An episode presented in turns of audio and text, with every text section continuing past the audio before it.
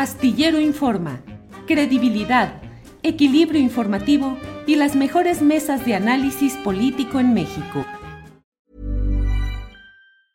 I'm Sandra, and I'm just the professional your small business was looking for. But you didn't hire me because you didn't use LinkedIn jobs. LinkedIn has professionals you can't find anywhere else, including those who aren't actively looking for a new job but might be open to the perfect role, like me. In a given month, over 70% of LinkedIn users don't visit other leading job sites. So if you're not looking on LinkedIn, you'll miss out on great candidates like Sandra. Start hiring professionals like a professional. Post your free job on linkedin.com/people today. Hey, it's Ryan Reynolds, and I'm here with Keith, co-star of my upcoming film, If, only in theaters May 17th. Do you want to tell people the big news? All right, I'll do it. Sign up now and you'll get unlimited for $15 a month in six months of Paramount Plus Essential Plan on us. Mintmobile.com slash switch. Upfront payment of $45 equivalent to $15 per month. Unlimited over 40 gigabytes per month. Face lower speeds. Videos at 480p. Active Mint customers by 531.24 get six months of Paramount Plus Essential Plan. Auto renews after six months. Offer ends May 31st, 2024. Separate Paramount Plus registration required. Terms and conditions apply if rated PG.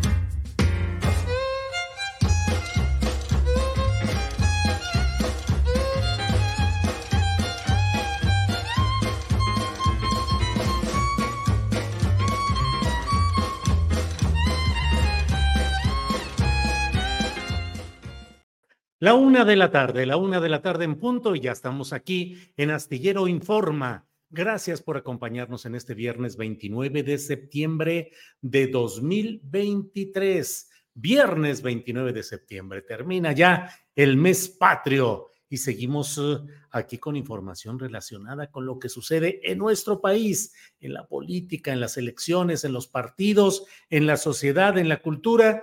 De todo tenemos en este día y le agradecemos mucho que esté con nosotros. Como siempre, apreciamos mucho esta presencia en Astillero Informa. Es la una de la tarde, como le he dicho. Mire, empezamos muy bien de inmediato. Sofía Amezcua nos envió un apoyo económico, dice Julio, excelente tus análisis. Los invitados, todo el equipo detrás de cámaras, la programación. Gracias por dar visibilidad a las luchas, resistencias y causas. Sofía Amezcua, muchas gracias por sus palabras, las apreciamos mucho. Gracias, gracias, Sofía Amezcua. Eh, bueno, pues como todo van llegando saludos, muchos de muchos lugares. Apreciamos el que nos estén eh, eh, enviando comentarios, críticas, señalamientos, todo siempre en el plano de respeto intelectual, de respeto a las personas, sin insultos.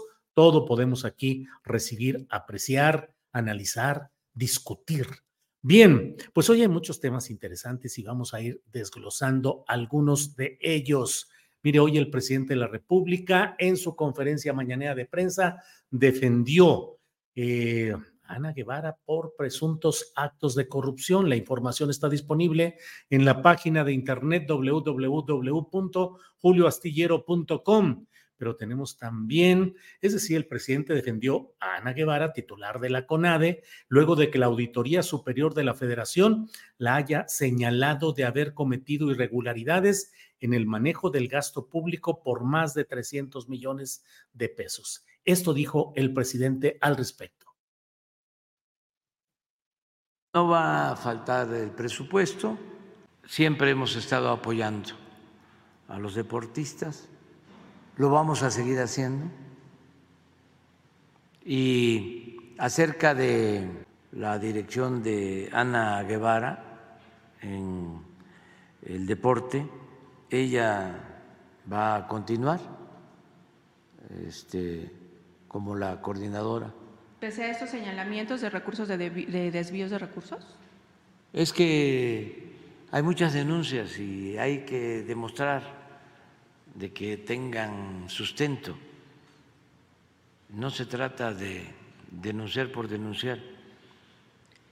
Y eh, yo apoyo a Ana Guevara, la considero eh, una buena servidora pública, promotora del deporte, pero yo no tengo eh, ninguna prueba de que ella haya cometido un acto de corrupción. No tengo prueba. ¿Y sobre el retraso de apoyo a los deportistas? Si hay ese retraso, hay que resolver este, lo que están demandando los deportistas. Pero lo mismo, no politizar las cosas. ¿no? Bueno, por otra parte, el presidente López Obrador aseguró que los políticos de Estados Unidos están utilizando el problema migratorio y de la producción de fentanilo para atacar a México. Consideró que están haciendo el ridículo, que sus ataques son propaganda vil y corriente, pura publicidad. Eso es lo que dijo el presidente de la República hoy al respecto. Como hay elecciones en Estados Unidos, los partidos, los candidatos, o precandidatos utilizan eh, estos eh, asuntos delicados, lamentables, de el uso y los daños que causa el fentanilo, así como el tema migratorio, con propósitos politiqueros. Es eh, una propaganda vil y corriente son muy ridículos. Lo que en política, y es un consejo, no se debe hacer en política, es el ridículo. Bien, pues estamos ya con esta información y vamos de inmediato con nuestra primera entrevista y agradecemos que esté en este momento Vidulfo Rosales, él es abogado de los padres de familia de los 43 normalistas desaparecidos. Vidulfo, buenas tardes. buenas tardes, Julio, gusto saludarte. Gracias, Vidulfo. Vidulfo, pues se ha retirado el plantón que tenían los familiares y activistas del caso de los 43 afuera del campo militar número uno. Em, ¿En qué va todo esto? ¿Qué es lo que se espera? Se ha planteado que pareciera haber una ruta en la cual el gobierno federal, la Secretaría de la Defensa Nacional, dé a conocer la información puntual que han estado requiriendo tanto el GIEI como ustedes. ¿Hay esa viabilidad real o es una expectativa un poco em, insegura, Vidulfo? Mira, no sabemos, Julio. Bueno, primeramente, buenas tardes. Este, gracias por invitarnos como siempre. Mira, no sabemos qué tan real eh, este, pueda ser eh, este, esta ruta que ellos han, como gobierno federal, abierto. Eh, sin embargo, pues es, creo que estamos muy confrontados con el, el, gobierno federal, con posturas muy irreductibles cada uno. Eh, y yo creo que esta ruta que ellos han abierto de dar una instrucción presidencial para que se pueda dar toda la información es sobre la que tenemos que caminar, es la ruta que nos permite eh, recorrer para ver si se puede obtener esta información. Ahora nosotros vamos a pedir una reunión con Alejandro Encinas la próxima semana para efectos de poder dar seguimiento a esta ruta que ellos marcaron. ¿Por qué irreductibles, Vidulfo? ¿Qué quiere decir exactamente irreductible, al menos en lo que tú planteas? Mira, porque nosotros eh, estamos planteando eh, que a partir de la apertura de los archivos en el año 2021 se encontró información este, relevante que tiene que ver con el paradero de los 43. Ah, hay varios datos, eh, dos de los cuales son, digamos, los que saltan a la vista. Eh, uno es lo relacionado con todos los archivos y, documentos eh, relativos a la información que se generó con motivo de el militar encubierto que estaba en la normal rural de Ayotzinapa y que hoy está desaparecido, que es este Julio López Julio, César López Patolsi. Él, eh, hay información parcial y fragmentada de que dio parte sus superiores de su salida de la normal rural de Ayotzinapa, eh, de algunos fragmentos de su arribo a Iguala, pero ya no hay información de cuando él llegó, digo, cuando él estaba siendo desaparecido. Entonces, en los archivos militares eh, debe estar la información relacionada a cuando él estaba pidiendo instrucciones o estaba pidiendo qué hacer en el momento de su desaparición y por consecuencia qué es lo que hicieron las autoridades militares, porque incluso hasta tienen un protocolo de rescate a sus elementos y me parece que no se activó o no hay datos de que este, eso haya sucedido. Entonces, esa información necesitamos, pues resulta clave porque él viajaba en el autobús 1531 que fue este, que fueron agredidos o, fue desaparecido los compañeros que iban ahí en el Palacio de Justicia, iban alrededor de entre 17 y 20 estudiantes en ese autobús. Y bueno, eh, es importante saber eh, qué es lo que dijo Julio César López Patolcin en el momento en que estaba siendo desaparecido. Podríamos encontrar una ruta ahí. Vidulfo, ninguna entidad ni política ni gubernamental es monolítica. Eso pareciera. Te pregunto, en el gobierno federal actual hay dos versiones relativamente, mm, aunque sean mínimamente distantes, la que encabeza Alejandro Encinas y la que encabeza la Secretaría de la Defensa Nacional? Mira, nosotros vemos que sí, que Alejandro Encinas eh, ha estado eh, en un trabajo y una labor ardua a efectos de poder eh, avanzar en las investigaciones, conseguir elementos, datos de prueba, eh, buscar líneas de investigación, buscar informantes, testigos, eh, todas las fuentes de información que nos lleven a esclarecer los hechos y a este, dar con el paradero de los jóvenes. No así, por ejemplo, la Secretaría de la Defensa Nacional, que se ha convertido en un total obstáculo para poder encontrar eh, la verdad, el CISEN, por ejemplo, es otra de las instancias que se ha negado a dar información. Ha habido obstáculos incluso para detener a una persona eh, de esta institución que, participó en los actos de tortura, que, que, tiene información relevante también de lo que pudo haber ocurrido con los jóvenes. También ahí hay, hay obstáculos para poder este, avanzar en esa dirección y vemos que el presidente como que quedó en medio en estos días, ¿no? Eh, y finalmente terminó decantándose por el lado del ejército, este, y ya es hasta el, día del informe de Encinas que me parece que hay una rectificación del gobierno federal en el sentido de que sí hay información pendiente de entregar. Sí, Vidulfo, y dentro de lo que estamos viviendo, dentro de lo que se está conociendo en todos estos uh, momentos? ¿Qué tanto la postura del presidente de la República y otras instancias del gobierno federal están desatando una serie de comentarios, declaraciones poderosas, porque vienen desde la tribuna presidencial, desacreditando el trabajo del anterior fiscal o especial Omar Gómez Trejo, del propio GIEI, que está citado para comparecer. Es decir, la postura de la propia Comisión Nacional de Derechos Humanos que habla de que deben comparecer el GIEI. Eh, hay una postura en la cual se pretende desatar maquinaria del Estado contra ciertas piezas que en el pasado dieron certeza y confianza y ahora las quieren desacreditar.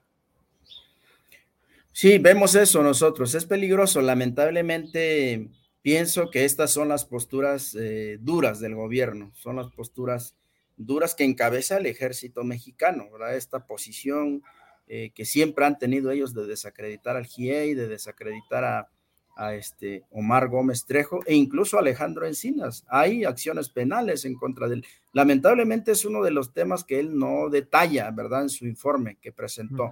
No refiere toda estas, eh, esta serie de obstáculos que el ejército ha puesto para conocer eh, la verdad y, en las investigaciones, pero sí lo hay.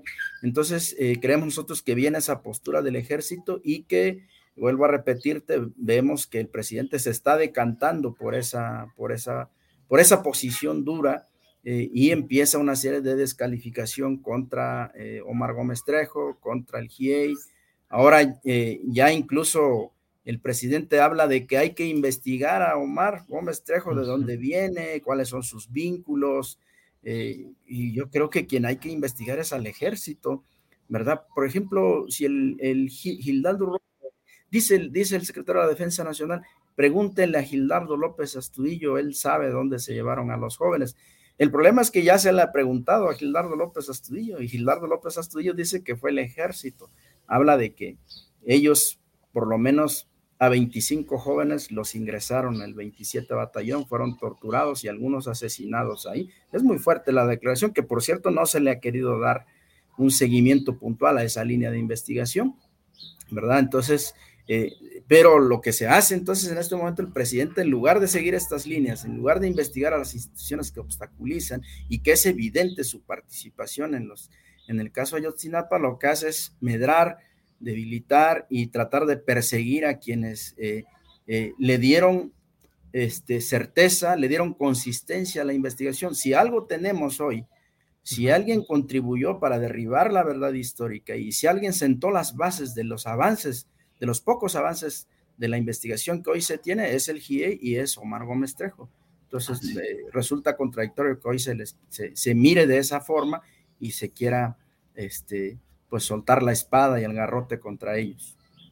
Vidulfo, pues a reserva de lo que desees agregar, como siempre agradecidos de poder contar con eh, tus señalamientos, con el posicionamiento de lo que está sucediendo en este delicadísimo tema. Vidulfo, gracias a reserva de lo que desees agregar. No, gracias a ti, Julio. Estamos en contacto. Gracias, Vidulfo. Gracias y seguimos adelante. Hasta luego. Bien, es la una de la tarde con 14 minutos, una de la tarde con 14 minutos y vamos de inmediato a nuestra siguiente entrevista porque ¿qué está pasando? Y no de hoy, ¿qué está pasando en Zacatecas? Es una entidad donde eh, se ha instalado una larga cadena de predominio de cárteles confrontados entre sí, de contubernio entre políticos, autoridades, militares, eh, policías, con saldo muy dañino para la población civil. ¿Qué está pasando por allá? Voy a hablar con Jairo Antonio López. Él es doctor en investigación en ciencias sociales por la Flaxo México, docente e investigador de la Unidad Académica de Ciencia Política de la Universidad Autónoma de Zacatecas y miembro del Sistema Nacional de Investigadores en el nivel 1. Así es que, Jairo, buenas tardes. Hola, Julio, buenas tardes.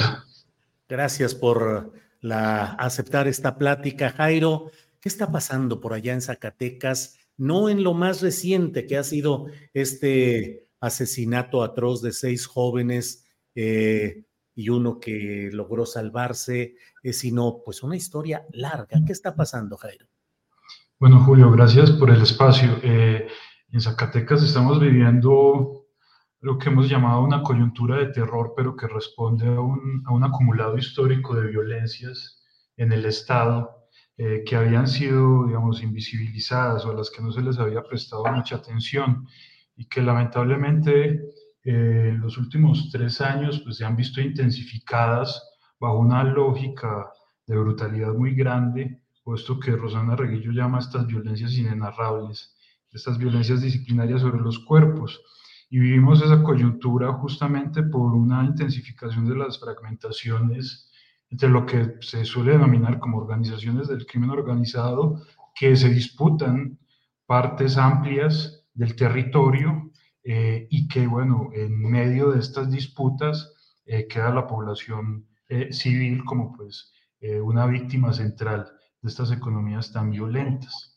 Y a la par de eso, pues vivimos la incapacidad, bien sea por falta de, de justamente de capacidades, valga la, redundancia, por falta de interés del Estado, del gobierno federal y estatal eh, de hacer frente pues, a esta crisis. Entonces, es lo que hemos estado viviendo, no es una situación nueva, los indicadores de violencia en el Estado habían venido creciendo de manera constante desde el año 2015, eh, tanto en los indicadores de homicidios dolosos, de desaparición forzada de personas, de desplazamiento forzado, eh, recordando que en el año 2015, pues en el Estado eh, teníamos el gobierno eh, del PRI y que, bueno, ahora con el cambio que hay con el nuevo gobierno de David Monreal, pues ha habido una intensificación y una falta de respuesta a esta crisis que se venía acumulando.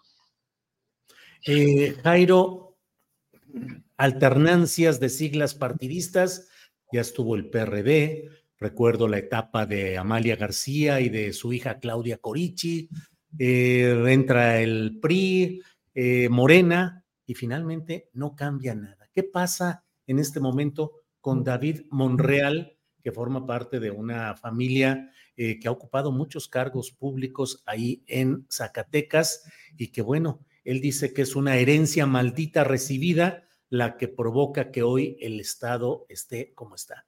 ¿Qué pensar de eso, Jairo?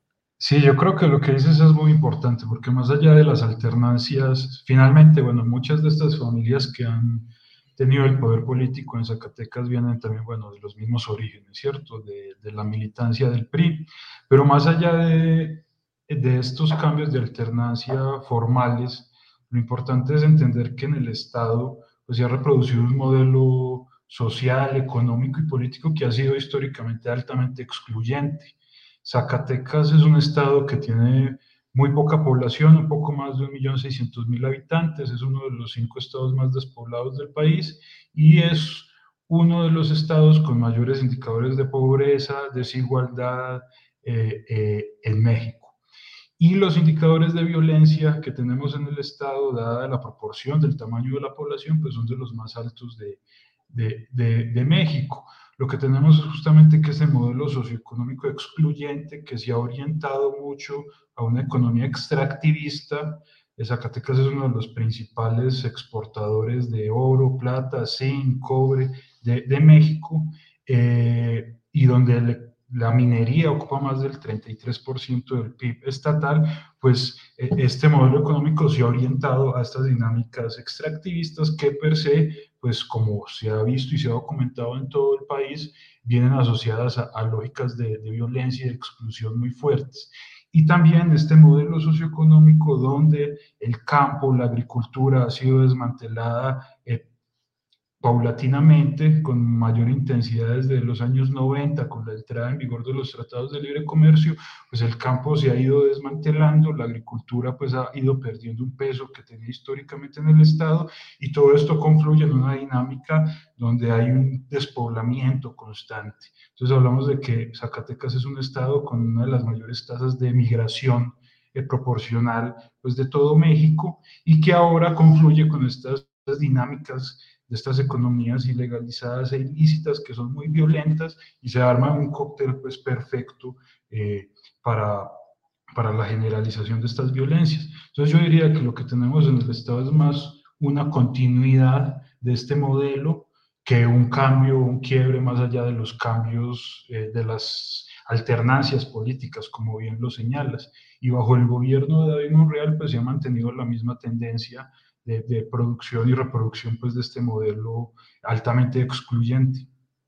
Eh, Jairo López, en lo que estamos viendo y lo que está sucediendo en Zacatecas, ¿qué tanto los grupos del crimen organizado, lo dices, lo, lo has planteado en tu anterior comentario, respuesta, pero me gustaría precisar más, estos grupos del crimen organizado y sus violencias están en varios casos al servicio concreto de intereses de despoblar regiones para que puedan instalarse industrias extractivistas o para establecer reglas de control social en las que no haya protesta ni liderazgos que puedan impugnar ciertas acciones dañinas en términos económicos y sociales?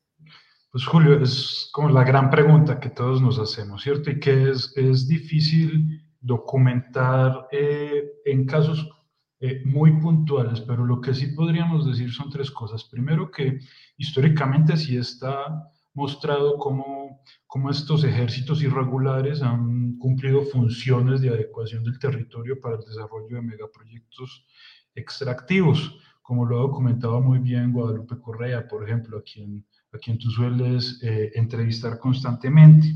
Y por ejemplo, en el estado de Zacatecas tenemos que la presencia de estas organizaciones armadas irregulares pues, creció justamente, como lo señalabas tú en, en, un comentario previo, durante el gobierno de Amalia García, cuando paralelamente creció la inversión en el Estado de empresas transnacionales extractivistas, ¿cierto? Cuando este peso del extractivismo llegó pues, a superar el 30% del PIB estatal. Entonces no podemos desligar eso eh, eh, de esto que eh, a nivel nacional ya se ha documentado y se ha visibilizado muy bien.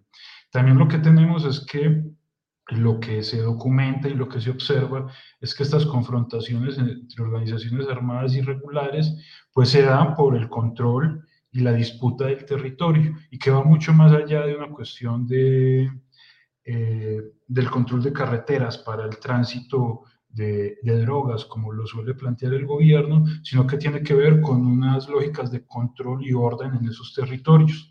Porque lo que vemos en los municipios, que como decía yo en mi comentario anterior, son municipios muy despoblados, con poca población, Zacatecas es uno de los estados que tiene la mayor cantidad de localidades con poblaciones menores a 5.000 habitantes de todo México son, son pequeñas localidades extendidas en todo el territorio.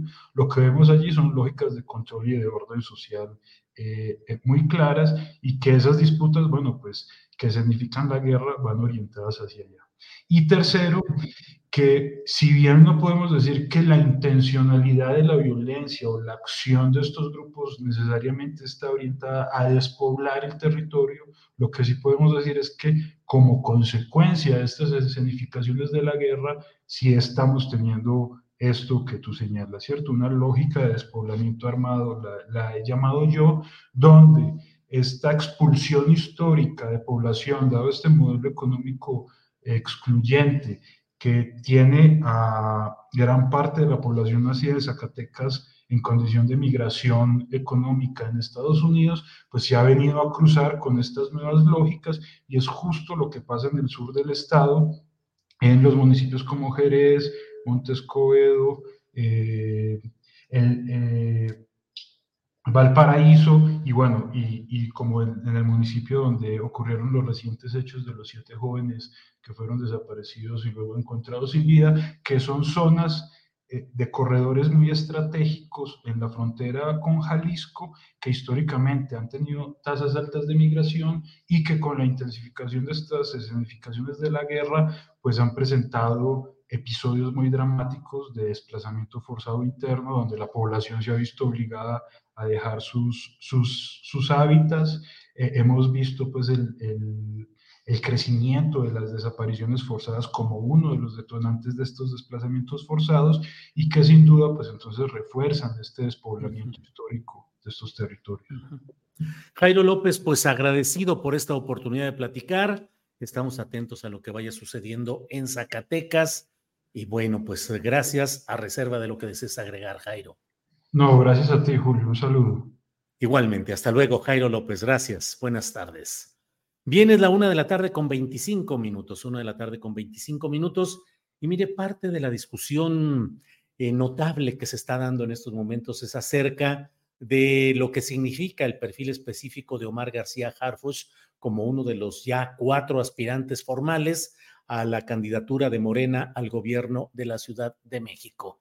No es una discusión ociosa ni es una discusión superficial, eh, forma parte de un requerimiento de analizar, de discutir, de autocrítica desde la propia izquierda, de preguntarse por qué razón hay un perfil así. Y sobre ello he leído varios comentarios en las redes sociales que me parecen muy interesantes, que han eh, emitido tanto Federico Bonazo, usted lo lo, lo usted sabe que él es un eh, músico y escritor, pero además con una visión sobre la actividad política y social que expresa constantemente en redes sociales, y también Leticia Calderón Chelius, que ella es investigadora y docente del Instituto Mora. Están aquí con nosotros, los saludo. Buenas tardes. Buenas tardes, Leticia. ¿Qué tal, Julio? ¿Qué tal, Federico? Hola, Julio, Leticia, qué gusto Federico, pues, buenas tardes. Gracias. Leticia, tú preguntas por qué Claudia Sheinbaum, por qué se, ha, se está privilegiando el perfil de alguien como Omar García Harfus. ¿Cuál es, qué sustenta tu pregunta? ¿Qué implica hacia dónde va todo esto, Leticia?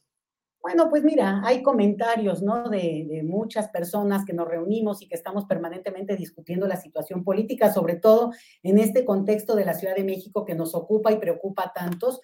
Y en realidad, bueno, hay una serie de observaciones que tienen que ver con que el, el licenciado García Harfush fue un, funcionario muy, muy útil, muy necesario, de gran, de gran servicio para la ciudad y que trabajó muy bien con, Clara, con, con Claudia Sheinbaum. Entonces, en ese sentido, hay la percepción de que, bueno, pues ella ha, ha, como, como lo ha sido con otros, pero que ha favorecido esa participación porque hubo un momento en el que se pensó que él renunciaba para irse justamente a apoyar la candidatura de Claudia, de, sí, de Claudia.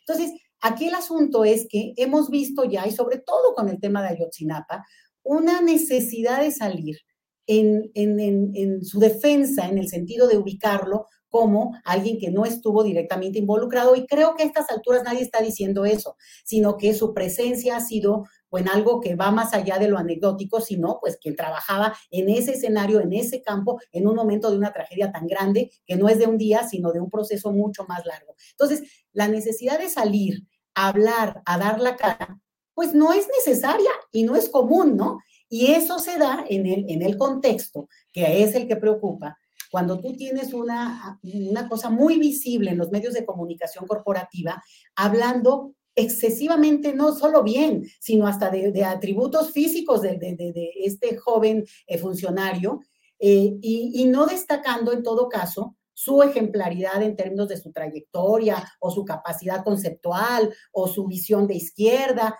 que es lo que preocuparía a un, digamos, a un perfil de votante de, en todo caso, del partido de Claudia Sheinbaum, ¿no? Entonces, por ahí va eh, la, la, preocupación, el hecho de que no se trata de descalificarlo por algo que él, por supuesto, insisto, nadie está diciendo que él sea culpable de algo directamente, pero que siempre la suspicacia, la duda, la sombra de lo que significa un hecho tan terrible como Ayotzinapa, pero además asociado a una cuestión donde no se ve claramente un perfil desde mi punto de vista que pueda obedecer a este ejercicio de, digamos, de, una gestión pública en un campo más amplio, entonces de repente, pues la pregunta es, por, por eso lo pregunto, Julio, es, ¿por qué? ¿Por qué parece? ¿Por qué no hay incluso una, una capacidad de distancia frente a los diferentes actores y dejarnos que ahora sí que el pueblo elija, ¿no? Bien, Leticia, gracias. Federico Bonazo, he leído también diversos comentarios tuyos ¿Qué nos dices al respecto de lo que estamos comentando, Federico? Sí, tengo una ensalada de sensaciones eh, y también estoy viendo la ensalada que hay en las redes sociales.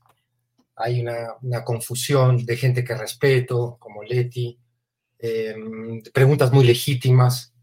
Em, quisiera decir tantas cosas si tenemos tanto poco tiempo, pero mira, voy a intentar resumir. Yo estuve en la marcha de, los padres y de los normalistas. Y mm, el estado de ánimo que me generó acompañar eh, esos reclamos, que no han sido resueltos, eh, me eh, produce un ánimo subjetivo que condiciona cualquier análisis posterior. Yo creo que en el caso concreto de García Harfuch, que repito un poco lo que dice Leti en el sentido de no hay una acusación directa porque no puede haberla, pero tampoco puede haber una exoneración franca como la que estamos viendo. Eh, nadie es tonto aquí como para interpretar que eh, cuando el presidente dice en la mañanera lo que dice de García Harfuch, que estuvo solo en unas reuniones y eso, este, ¿qué puede significar? No tenga un impacto brutal en el ánimo de los seguidores y en la manera de interpretar los hechos de los seguidores de la 4T. Pero por otro lado, periodistas muy valientes eh, eh, que hacen bien su trabajo han hecho preguntas que, no que quisieran hacerle directamente a García Harfuch y no, evidentemente no han conseguido la entrevista presencial o virtual y solo pueden lanzarlas al aire. Es el caso de Temoris Greco, que ha hecho 11 preguntas más que pertinentes, que podríamos resumir en una sola, que es, si usted de acuerdo no estuvo en los hechos, hago un pequeño paréntesis, es muy importante distinguir que Ayotzinapa son dos crímenes, la desaparición forzada de los, de los muchachos y la verdad histórica y el encubrimiento. Entonces, la pregunta de Temoris eh, es muy importante. Aunque usted no haya estado eh, en la desaparición, participó de, de, primero de un cuerpo policial al que usted no, no, puede inocentemente pensar que no, no, no descubrió ya ahí, días antes de la tragedia, del crimen de Estado de Ayotzinapa, todos los contubernios que había con el crimen organizado, uno. Y dos, participó en reuniones concretas donde tuvo que haber información clave para el caso. Esa hay que brindarla. Entonces, cuando hoy vemos algunos comentaristas pro 4T que dicen, bueno, se tiene que apurar un poco, los, los más duros, ¿eh? Un poco más en aclarar, no, el verbo no es aclarar, el verbo es declarar.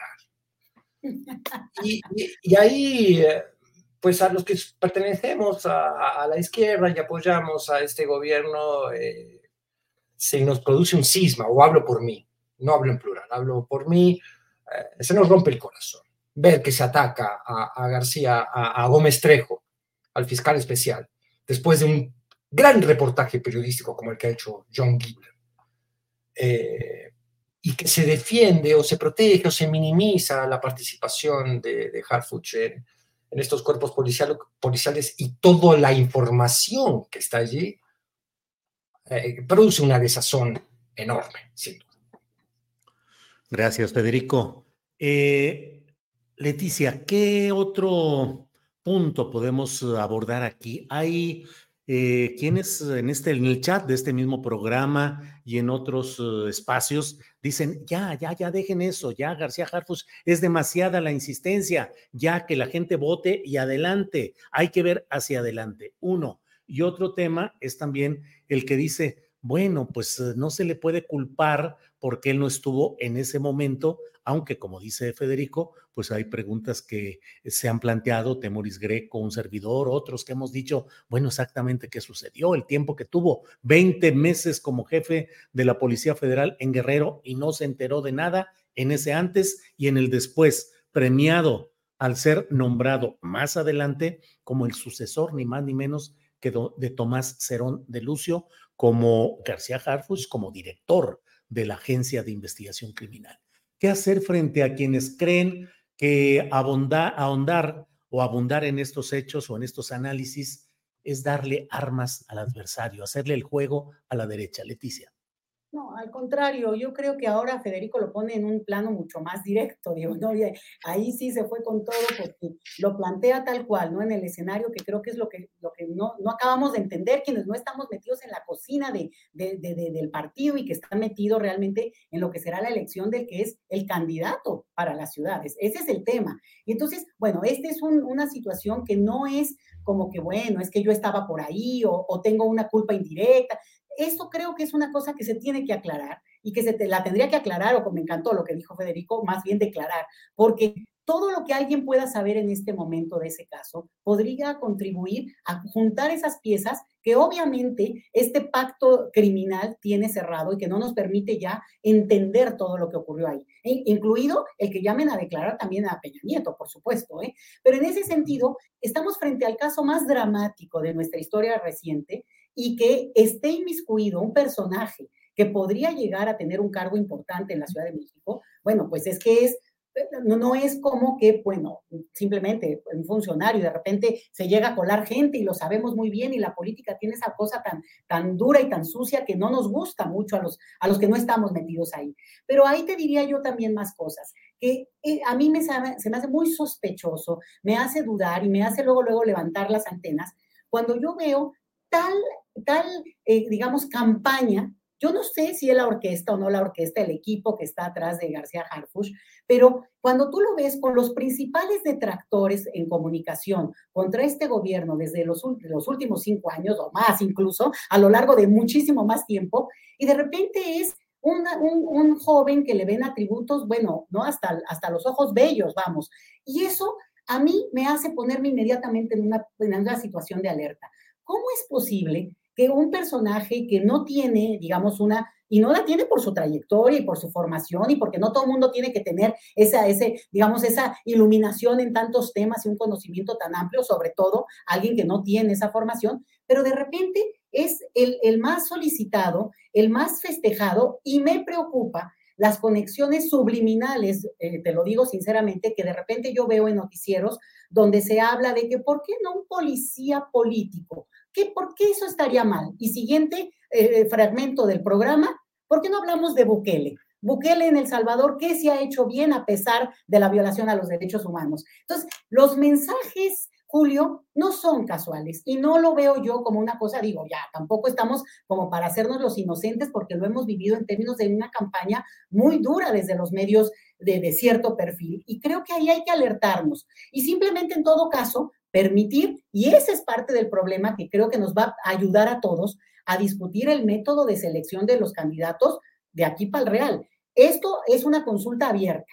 Pero en el caso de la Ciudad de México no es que va a haber consultas espejo, las van a hacer otras empresas, no. Lo que yo entiendo hasta ahora es que es una encuesta que harán los, el equipo dentro de Morena a, a, población abierta de la Ciudad de México y esta obsesión porque les preocupa la clase media. Y ese es un tema que a mí me gustaría en algún momento tocar un poquito más, pero no me voy a desviar. Pero con ese afán, con esta preocupación de atraer a esa clase media que hemos perdido, bueno, hacen estas, estas consultas que no van a tener una capacidad de contraste, así está el método, así fue también el método a nivel nacional, ¿no? Nunca vimos un, un, un debate entre Ebrard y Sheinbaum, no, así está, ok, lo aceptamos hasta este punto, pero dado que no hay un contraste, lo que tenemos son las trayectorias, son las vocerías que les hemos escuchado a cada uno y en todo caso, cuando vas a un meeting, digo, quienes estamos interesados, o lo ves en YouTube, la verdad ya no tienes ni que ir, lo puedes ver a uno u otro candidato, bueno, pues ahí es donde te das cuenta de que la capacidad de, de un personaje como, como García Harfuch, pues no está a la altura, perdóname que lo diga, pero de una gran ciudad donde hay grandes cuadros y equipo técnico de primer nivel que, que, que le lleva horas luz, pero para no decirlo lo menos. Entonces, en ese sentido, se ve pequeño y excesivamente agigantado,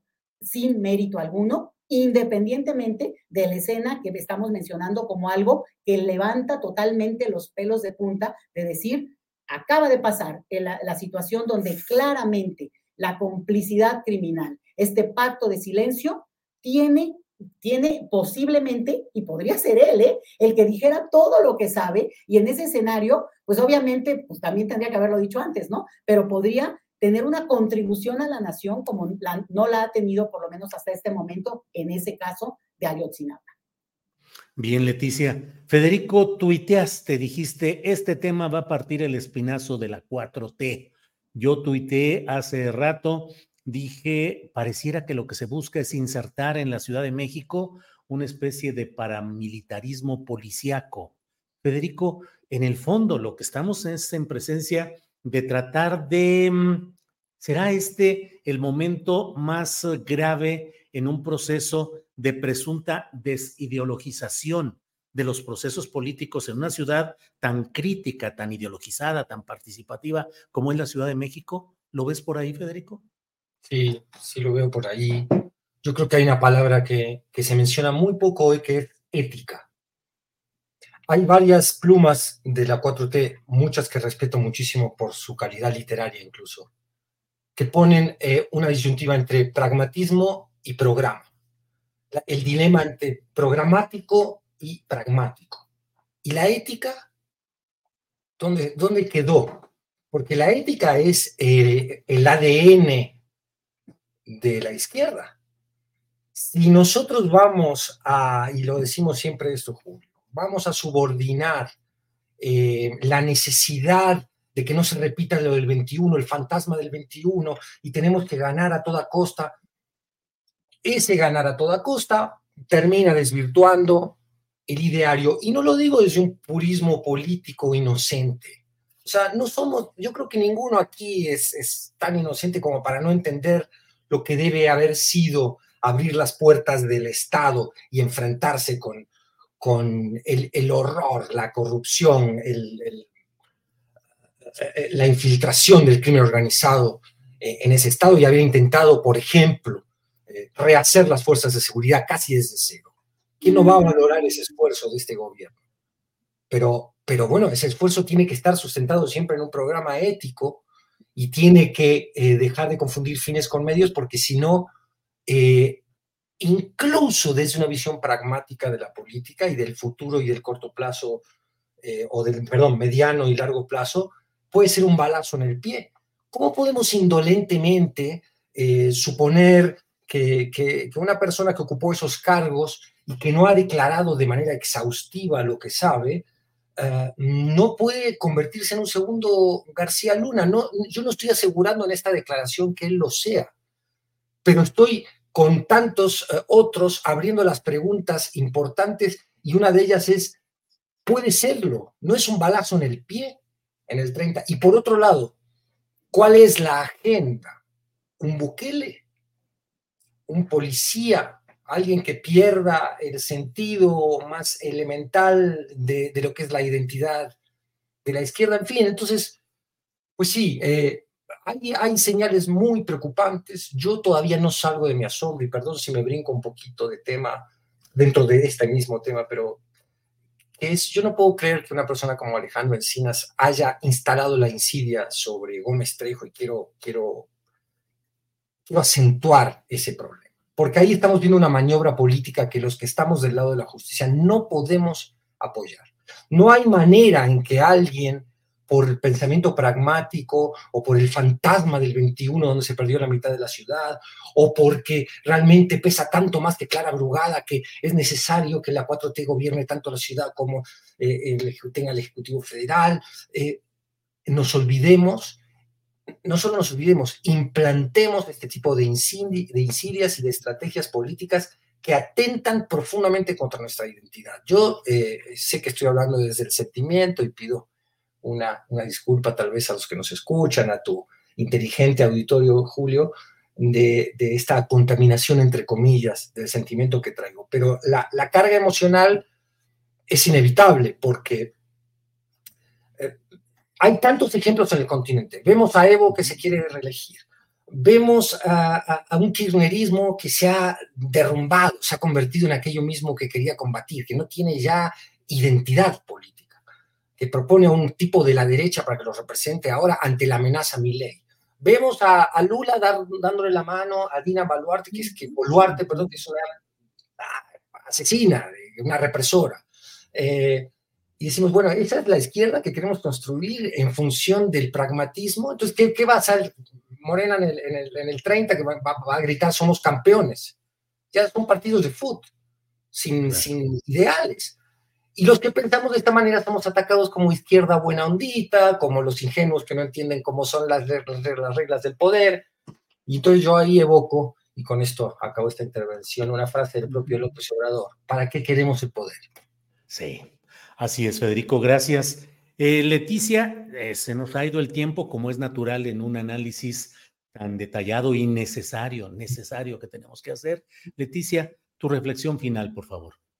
Pues mira, yo creo que estamos ante una elección de mayoría de edad, porque yo creo que también esta oportunidad que se nos abre es de pensar las ciudades de otra lógica, en la cual, pues evidentemente el rumbo para mí, que se ha, que se ha tomado y que es correcto, es la izquierda. El temor este de que si se perdió o no la ciudad, la ciudad no se perdió. Lo que hay que hacer es, en todo caso, trabajar y poner buenos candidatos, porque también no hay una reflexión de qué se hizo mal y entonces repetir eso o querer subsanarlo con unas salidas falsas desde mi punto de vista, creo que no es la vía incorporarnos al debate en el sentido amplio, no personalizado, no digo, no quiere, uno no quiere estar en todo eso tampoco, eso tiene una lógica, pero sí me parece que hay que reflexionar mucho más de qué ciudad queremos construir y en ese sentido hay capacidades, hay personalidades y no es una persona, ¿eh? Hay liderazgos para, para seguirlos, para que puedan ser a quienes uno pueda confiar. Y ese es el punto, que no, nadie solo va a construir, tenemos que estar todos. Y para sumarnos necesita ser alguien con credibilidad y, prestigio y respetabilidad sobre todo, Bien, gracias Leticia. Federico, tu reflexión final, por favor. No, agradezco mucho. Además, yo eh, siempre que me des la oportunidad como ciudadano que soy, yo no soy especialista en política ni nada de eso, y te agradezco, Julio, que tú me abras este espacio, que es uno que yo reviso mucho y poder escuchar a personas tan valiosas como ahora Leti, que sí se dedican profesionalmente al análisis político. Yo hablo un poquito más de, un ciudadano que pretende estar informado y que ha, ha, dado una pelea hace ya varios años de resistencia en redes sociales a lo que es una narrativa siniestra de la derecha, que ahora se viste de defensora de derechos humanos también, y, hay eh, personajes que representan lo peor de la hipocresía, que ahora se suman y usan eh, el caso de los desaparecidos para sus fines electorales. No, no puedo eh, irme sin denunciar, ya que abrí esta pequeña ventanita, estos carteles que está usando Xochitl, donde pone a las madres buscadoras formando su nombre, Xochitl. Ese abuso inmoral de un dolor abierto es el que a mí me hace eh, estar en este estado de enojo con lo, lo que tendríamos que estar, en, la manera en que tendríamos que estar enfrentando ese discurso. ¿Cómo lo vamos a enfrentar con insidias entre compañeros, defendiendo a, un poder militar que si está en desacato y no quiere dar los datos y manda a una secretaria de Estado, de Estado como si fuera una secretaria de oficina a responderle eh, a los padres de Yotzinapa como si estos padres no hubieran recibido ya humillaciones suficientes de parte de la historia, del Estado mexicano y de las fuerzas militares. Eh, no, uno no puede eh, no ver esto desde la indignación, Julio, y desde una profunda preocupación y decepción. Yo creo, insisto, aquí acabo, que el ADN de la 4T está en juego. Sea esto lo que significa en términos cuantitativos electorales. Por ahí hay mucha gente a la cual el caso Ayotzinapa no le interesa demasiado. A mí sí me parece paradigmático y me parece que la historia nos está observando a todos, ciudadanos y políticos, qué estamos haciendo en estas terribles horas que vive México. Federico, Leticia, muchas gracias por la posibilidad de tener su punto de vista, por la valentía de decirlo en estos momentos en los cuales hay una fiebre de defensa de ciertas posiciones eh, partidizadas y de la idea de que no hay que analizar todo esto porque es uh, darle armas al enemigo. Así es que, Leticia, muy agradecido. Buenas tardes. Gracias, Julio. Gracias. Hasta luego. Federico, gracias. Buenas tardes. Y Julio, buenas tardes. Hasta luego. Bueno, pues es la una de la tarde con 49 minutos. A las dos de la tarde, lo sabe usted, tendremos nuestra mesa del más allá con eh, Ana Francis Moore, Horacio Franco y Fernando Rivera Calderón. Mientras tanto, voy avanzando en comentarle algunas otras informaciones. Hoy, por ejemplo, vi en un en el Twitter algo relacionado con esos negocios que se hacen desde los gobiernos estatales, en este caso para beneficiar desde Jalisco una empresa de transporte público del Canelo Álvarez, que bastantes millones de dólares gana. Y mire, Jonathan Lomelí dice, gobierno de Jalisco subsidió con 56.9 millones de pesos a una empresa de transporte público de Canelo, creada en 2022. Es la más beneficiada del erario. El Canelo se hizo concesionario apenas en 2021. Investigación de Lauro Rodríguez en NTR Guadalajara. Ahí está subsidian camiones al Canelo Álvarez.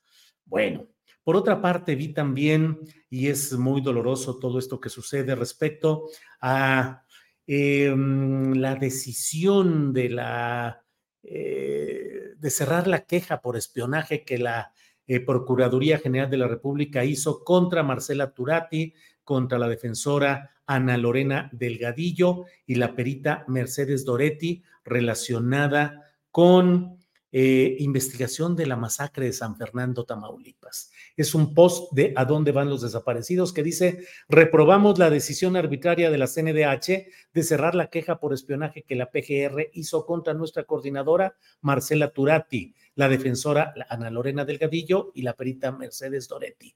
Eso luego de que Marcela Turati puso un tuit que dice, fatal que la CNDH no encontró violación a los derechos humanos de la FGR México contra, en contra nuestra, aunque nos espió, nos metió a la carpeta de investigación contra los Zetas, acusándonos de delincuencia organizada y secuestro en represalia por investigar las masacres de San Fernando.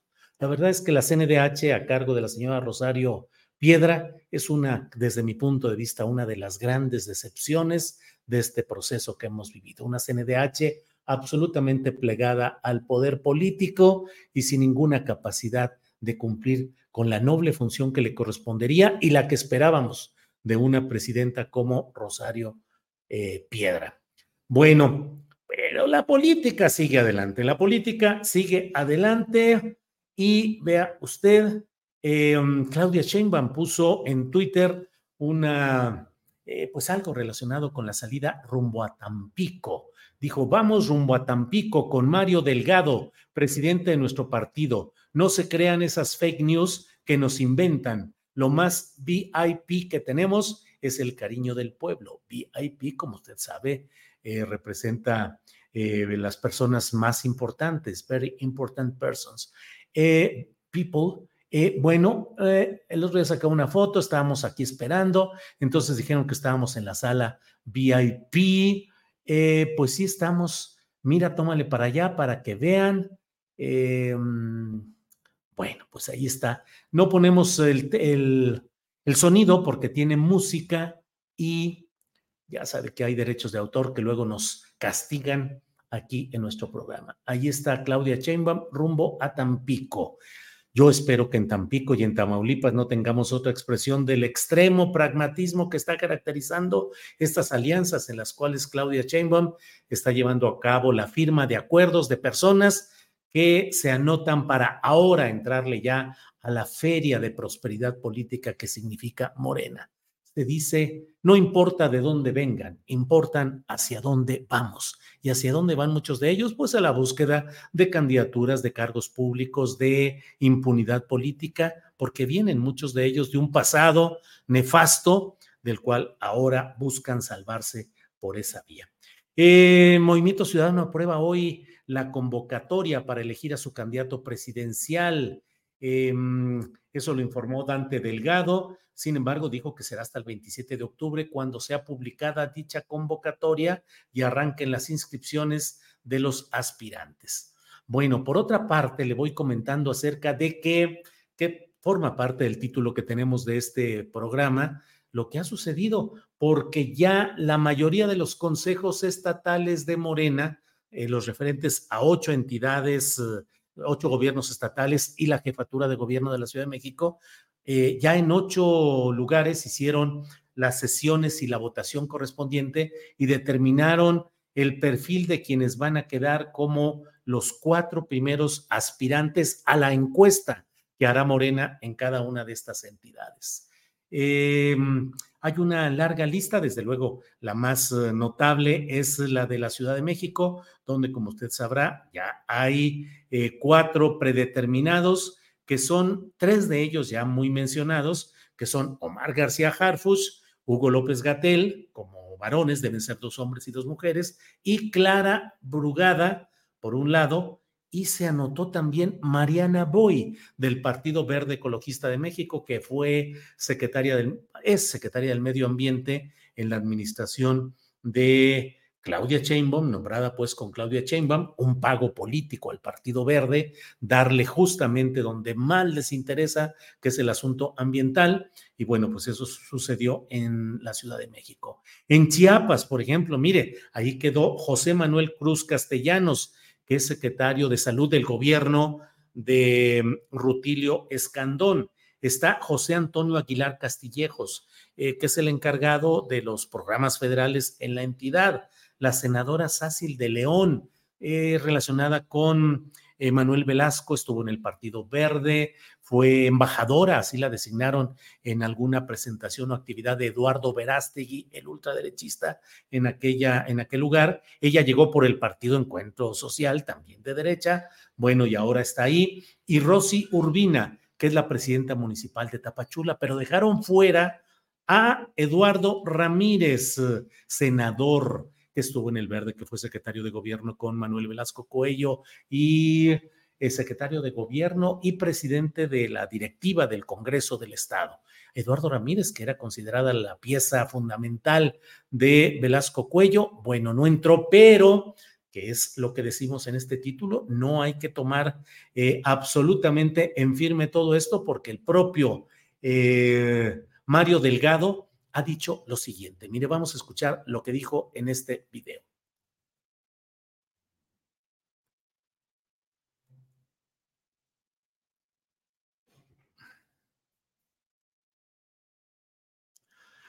Eh, no tenemos el sonido porque también ahí hay eh, música. Dice, se abrió el registro a las coordinaciones de defensa de la transformación en las nueve entidades que van a elección el año que entra. Todas y todos los inscritos, sin excepción, van a participar eh, en la encuesta de reconocimiento. Esa encuesta de reconocimiento nos va a dar como resultado quiénes son los perfiles más conocidos, los que tienen más posibilidad de ganar una encuesta. esa información que va a considerar la Comisión de Elecciones, Comisión Nacional, porque la Comisión Nacional de Elecciones tiene como tarea definir los seis, siete u ocho perfiles máximo que irán a la encuesta final. Otro insumo de información serán las propuestas que hagan los consejos estatales. ¿Qué dice la convocatoria? Que pueden dar dos nombres de hombre y dos nombres de mujer. Ha generado mucha confusión este tema de las propuestas eh, de los consejeros de los consejos estatales a la comisión de elecciones. Quiero aclarar que no es más que propuestas, porque la comisión de elecciones se ha propuesto como objetivo escuchar a los consejos estatales y hacerlos partícipes de este proceso. Le recuerdo que estoy leyendo lo que está diciendo Mario Delgado, pero no quiere decir que si alguien no sale electo en el Consejo Estatal, ya no tiene posibilidades de competir. De ninguna manera es así. Si hay un perfil valioso que tiene la posibilidad de ganar la encuesta, claro que la comisión de elecciones lo va a incluir. Por eso todos los inscritos tienen la seguridad de que van a la encuesta de reconocimiento y la encuesta de reconocimiento nos dará los perfiles más conocidos. Lista que considerará la Comisión Nacional de Elecciones junto con las propuestas de los consejos estatales para definir los nombres que irán a la encuesta final y de ahí sacar al coordinador o coordinadora Digo, disculpe usted que haya tenido que leer todo esto de parte de eh, lo que ha dicho Mario Delgado, pero por cuestión de derechos de autor y de música que tenía ahí, no pudimos eh, ponerlo directamente. Pero, em, pero, pero, pero, pues ahí está. O sea, lo que está hoy, lo que se ha decidido, son propuestas que ya se verá más adelante, que decide la Comisión Nacional de Elecciones. Hoy son cuatro, pero pueden ser seis, siete o hasta ocho como máximo. Y se va a hacer una encuesta de reconocimiento que va a decidir cuáles son los nombres que finalmente la Comisión de Elecciones Nacional va a determinar eh, escuchando las propuestas de los consejos estatales. ¿Usted le entiende? Yo sí le entiendo, porque por ahí va a ser por donde van a ajustar, van a arreglar todo para decir, bueno, no metieron a Eduardo Ramírez en Chiapas, pues lo vamos a meter ahora, porque es una decisión de acá y además lo vamos a poner en encuestas de reconocimiento y Eduardo Ramírez va a tener toda esa posibilidad. En eh, Jalisco, donde quedó en primer lugar una activista, sobre todo del sur del estado, eh, con presencia en ese lugar, tuvo la más alta votación. Dos votos abajo quedó Carlos Lomelí, el médico que es, tiene más conocimiento allá en Jalisco. Chema Martínez, de derecha, de ultraderecha, que es el coordinador de los diputados locales de Morena. Bueno, todo eso está ahí. Hay que tener cuidado, eh, no es suficiente lo que ya dijeron los consejos estatales, faltan estos ajustes. Las listas son modificables y las va a decidir la Comisión Nacional de Elecciones, es decir, el poder central de Morena. No me atrevo a decir que Mario Delgado, para no faltar al respeto a la Comisión de Elecciones, desde luego, pero va a ser una decisión que va a estar valorada desde el centro del país, desde la Comisión Nacional. Bueno, eh, pues vamos a seguir adelante. Déjeme muchos comentarios y como siempre, muchas gracias. Ezequiel Cruz nos sigue desde Misión, Texas. Eh, todos se quieren subir las candidaturas, aunque no tengan posibilidades, dice Alma Palestino. Sí, Alma, es que luego tienen reintegro, tienen, se les coloca en una diputación local, federal, senaduría, cargos, o sea, esa es la, la parte que hay ahí. La ruta es clara, dice Carlos Arvide. Bueno, vamos a una a un pequeño promocional, una cortinilla de segundos y entramos ya con la mesa del más allá, que ya está más que puesta. Vamos y entramos enseguida.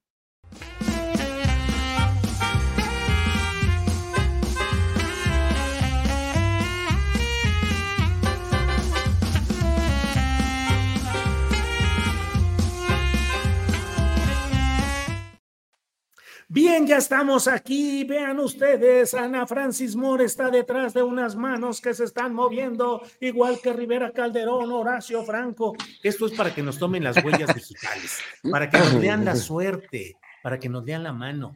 Ana Francis, tú tienes, tú vas a que te lean la mano. ¿A que lean el café? ¿A que lean la borra del café?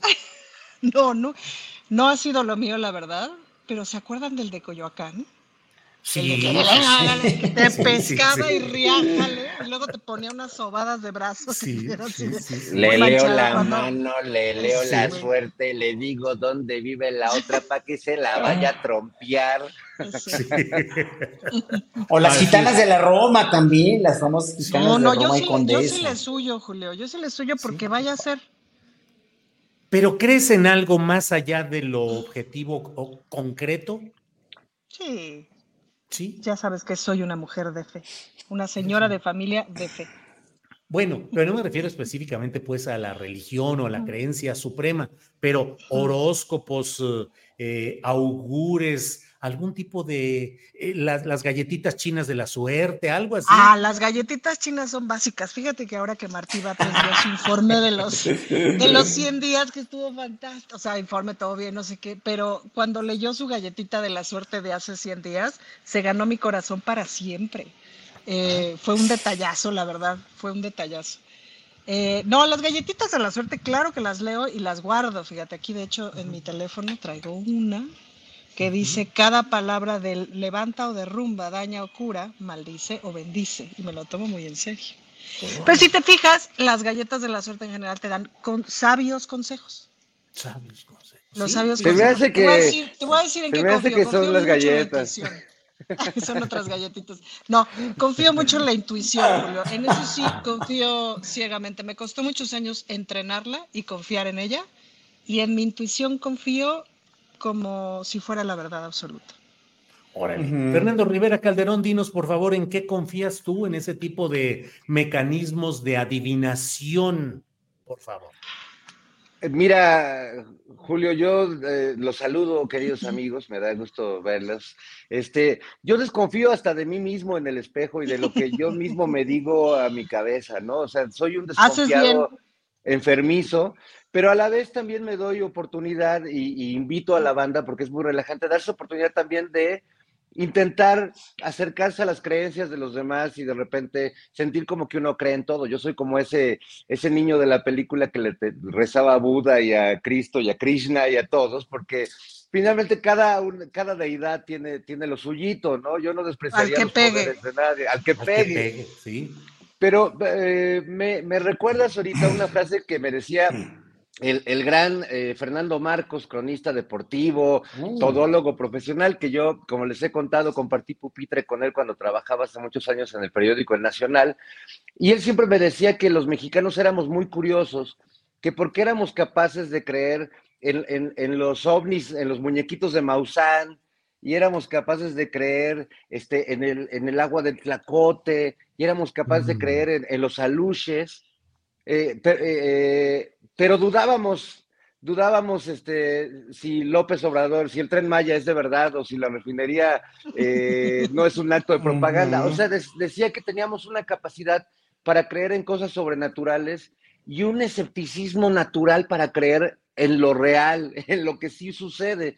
Y bueno, pues yo creo que tú, Julio, como periodista, te das cuenta cómo a veces los rumores tienen mucho más, eh, pegan mucho más, o cómo a veces las noticias falsas o las noticias eh, manipuladas específicamente pegan mucho más que una noticia, pues que, que se da de una manera, digamos, estrictamente periodística, ¿no? Entonces, bueno, eso es lo que creo. Yo, yo me doy el lujo de leer los horóscopos y de escuchar a- al señor que le hacía así, te mandaba todo su amor, y reviso la luna y veo si Mercurio está retrógrado, pero finalmente hago lo que tengo que hacer yo para, para sobrevivir. No lo dejo en manos de la luna ni, ni de los astros, aunque pues si pueden echar la mano, pues bienvenidos. Yo Bien, no le pido a la luz. Luna. Horacio Franco, ¿cuáles son tus métodos de adivinación? ¿Crees en tu intuición o siempre eres pragmático, objetivo y así directo? Soy pragmático, objetivo y directo, pero me gusta mucho. ¿Sabes qué me gustaba antes? El I Ching, ese oráculo chino maravilloso. Yo, yo seguía mucho el Ching porque tiene coincidencias, como siempre son, son frases universales, son frases muy eh, de trabajo, positivas, de tu- seguir tu intuición y de no dejarse eh, guiar por lo negativo o lo que quieras y mandes. Este, era, era muy lindo cuando era yo más joven, ¿no? Pero ahora cada vez menos, ¿eh? o sea, nada, nada, o sea, es muy divertido que te lean la mano, es muy divertido Esa frase que te lean... es buenísima. es Era muy, lindo divertido. cuando era yo más joven. Sí, Amo. pero ya cuando, mira, yo no- mira, mi- hoy hoy me puse exactamente este cuadro que está aquí atrás. Este, como dirían los cubanos, este catacatra, ese soy yo, es un Jonás, pero me, me puse así porque así estoy ya ahorita, esta semana he estado todo el tiempo así, yo. Pero, como pero estoy Horacio, en ese cuadro. Horacio, si, si tú eres un bebé de luz, eres, eres un ser luminoso, ¿cómo crees? No, pues mira, pues dicen como, sí, no, no, no, fíjate que no, ¿eh? Ya, ya llega un momento en el que dices, no, no, no puede ser, o sea, es que, es que no, no nos pueden hacer esto, no nos pueden hacer lo de Yotzinapa, no nos pueden hacer lo de García Harfuch. Bueno, ya, ya vamos a hablar de todo eso, pero, pero ya, ya es- llega un momento en el que dices, no, no, no, no, no, y, y- y aunque quieras eh, ir al Y consultarlo con la señora que te lee las cartas o que te lee el frijol o lo que sea, o el café, ya no confías en nada. Dices, no, no, no, es que de veras nos van a salir, nos va a salir el tiro por la culata a todos. Bien, Horacio. Julio. Sí. Es que yo quiero Una contar frase. una anécdota con respecto a la intuición que es muy... Hace añísimos, Nora Huerta y yo hacíamos un espectáculo en, en Semana Santa, era La Pasión según la Frutástica y la Tacha, que son dos personajes que tenemos borrachitas muy simpáticas. En una parte del espectáculo sacábamos la Biblia y le pedíamos a la gente que la abriera en cualquier página y que eso le iba a decir su destino. Pues. Mm. La gente lo abría, señalaba y entonces leíamos un pedacito, un versículo y a partir de ahí hacíamos una improvisación demostrándole a la gente cuál era su destino y era de risa loca, pues, ¿no? Porque era pues justificar 3600 ideas babosas. Pero lo que es muy interesante de esos ejercicios de improvisación que usamos mucho en el teatro es que te saca un montón como de las ideas colectivas que están sonando. Es decir, a partir de ese pretexto de casualidad, puedes eh, sacar un montón como del, del subteniente de las ideas que están sonando. Y entonces de pronto hacíamos unas lecturas políticas súper interesantes a partir como de lo que estaba sonando en el ambiente. ¿no? Y ya, no sé si mi anécdota sirvió para algo, pero... eh,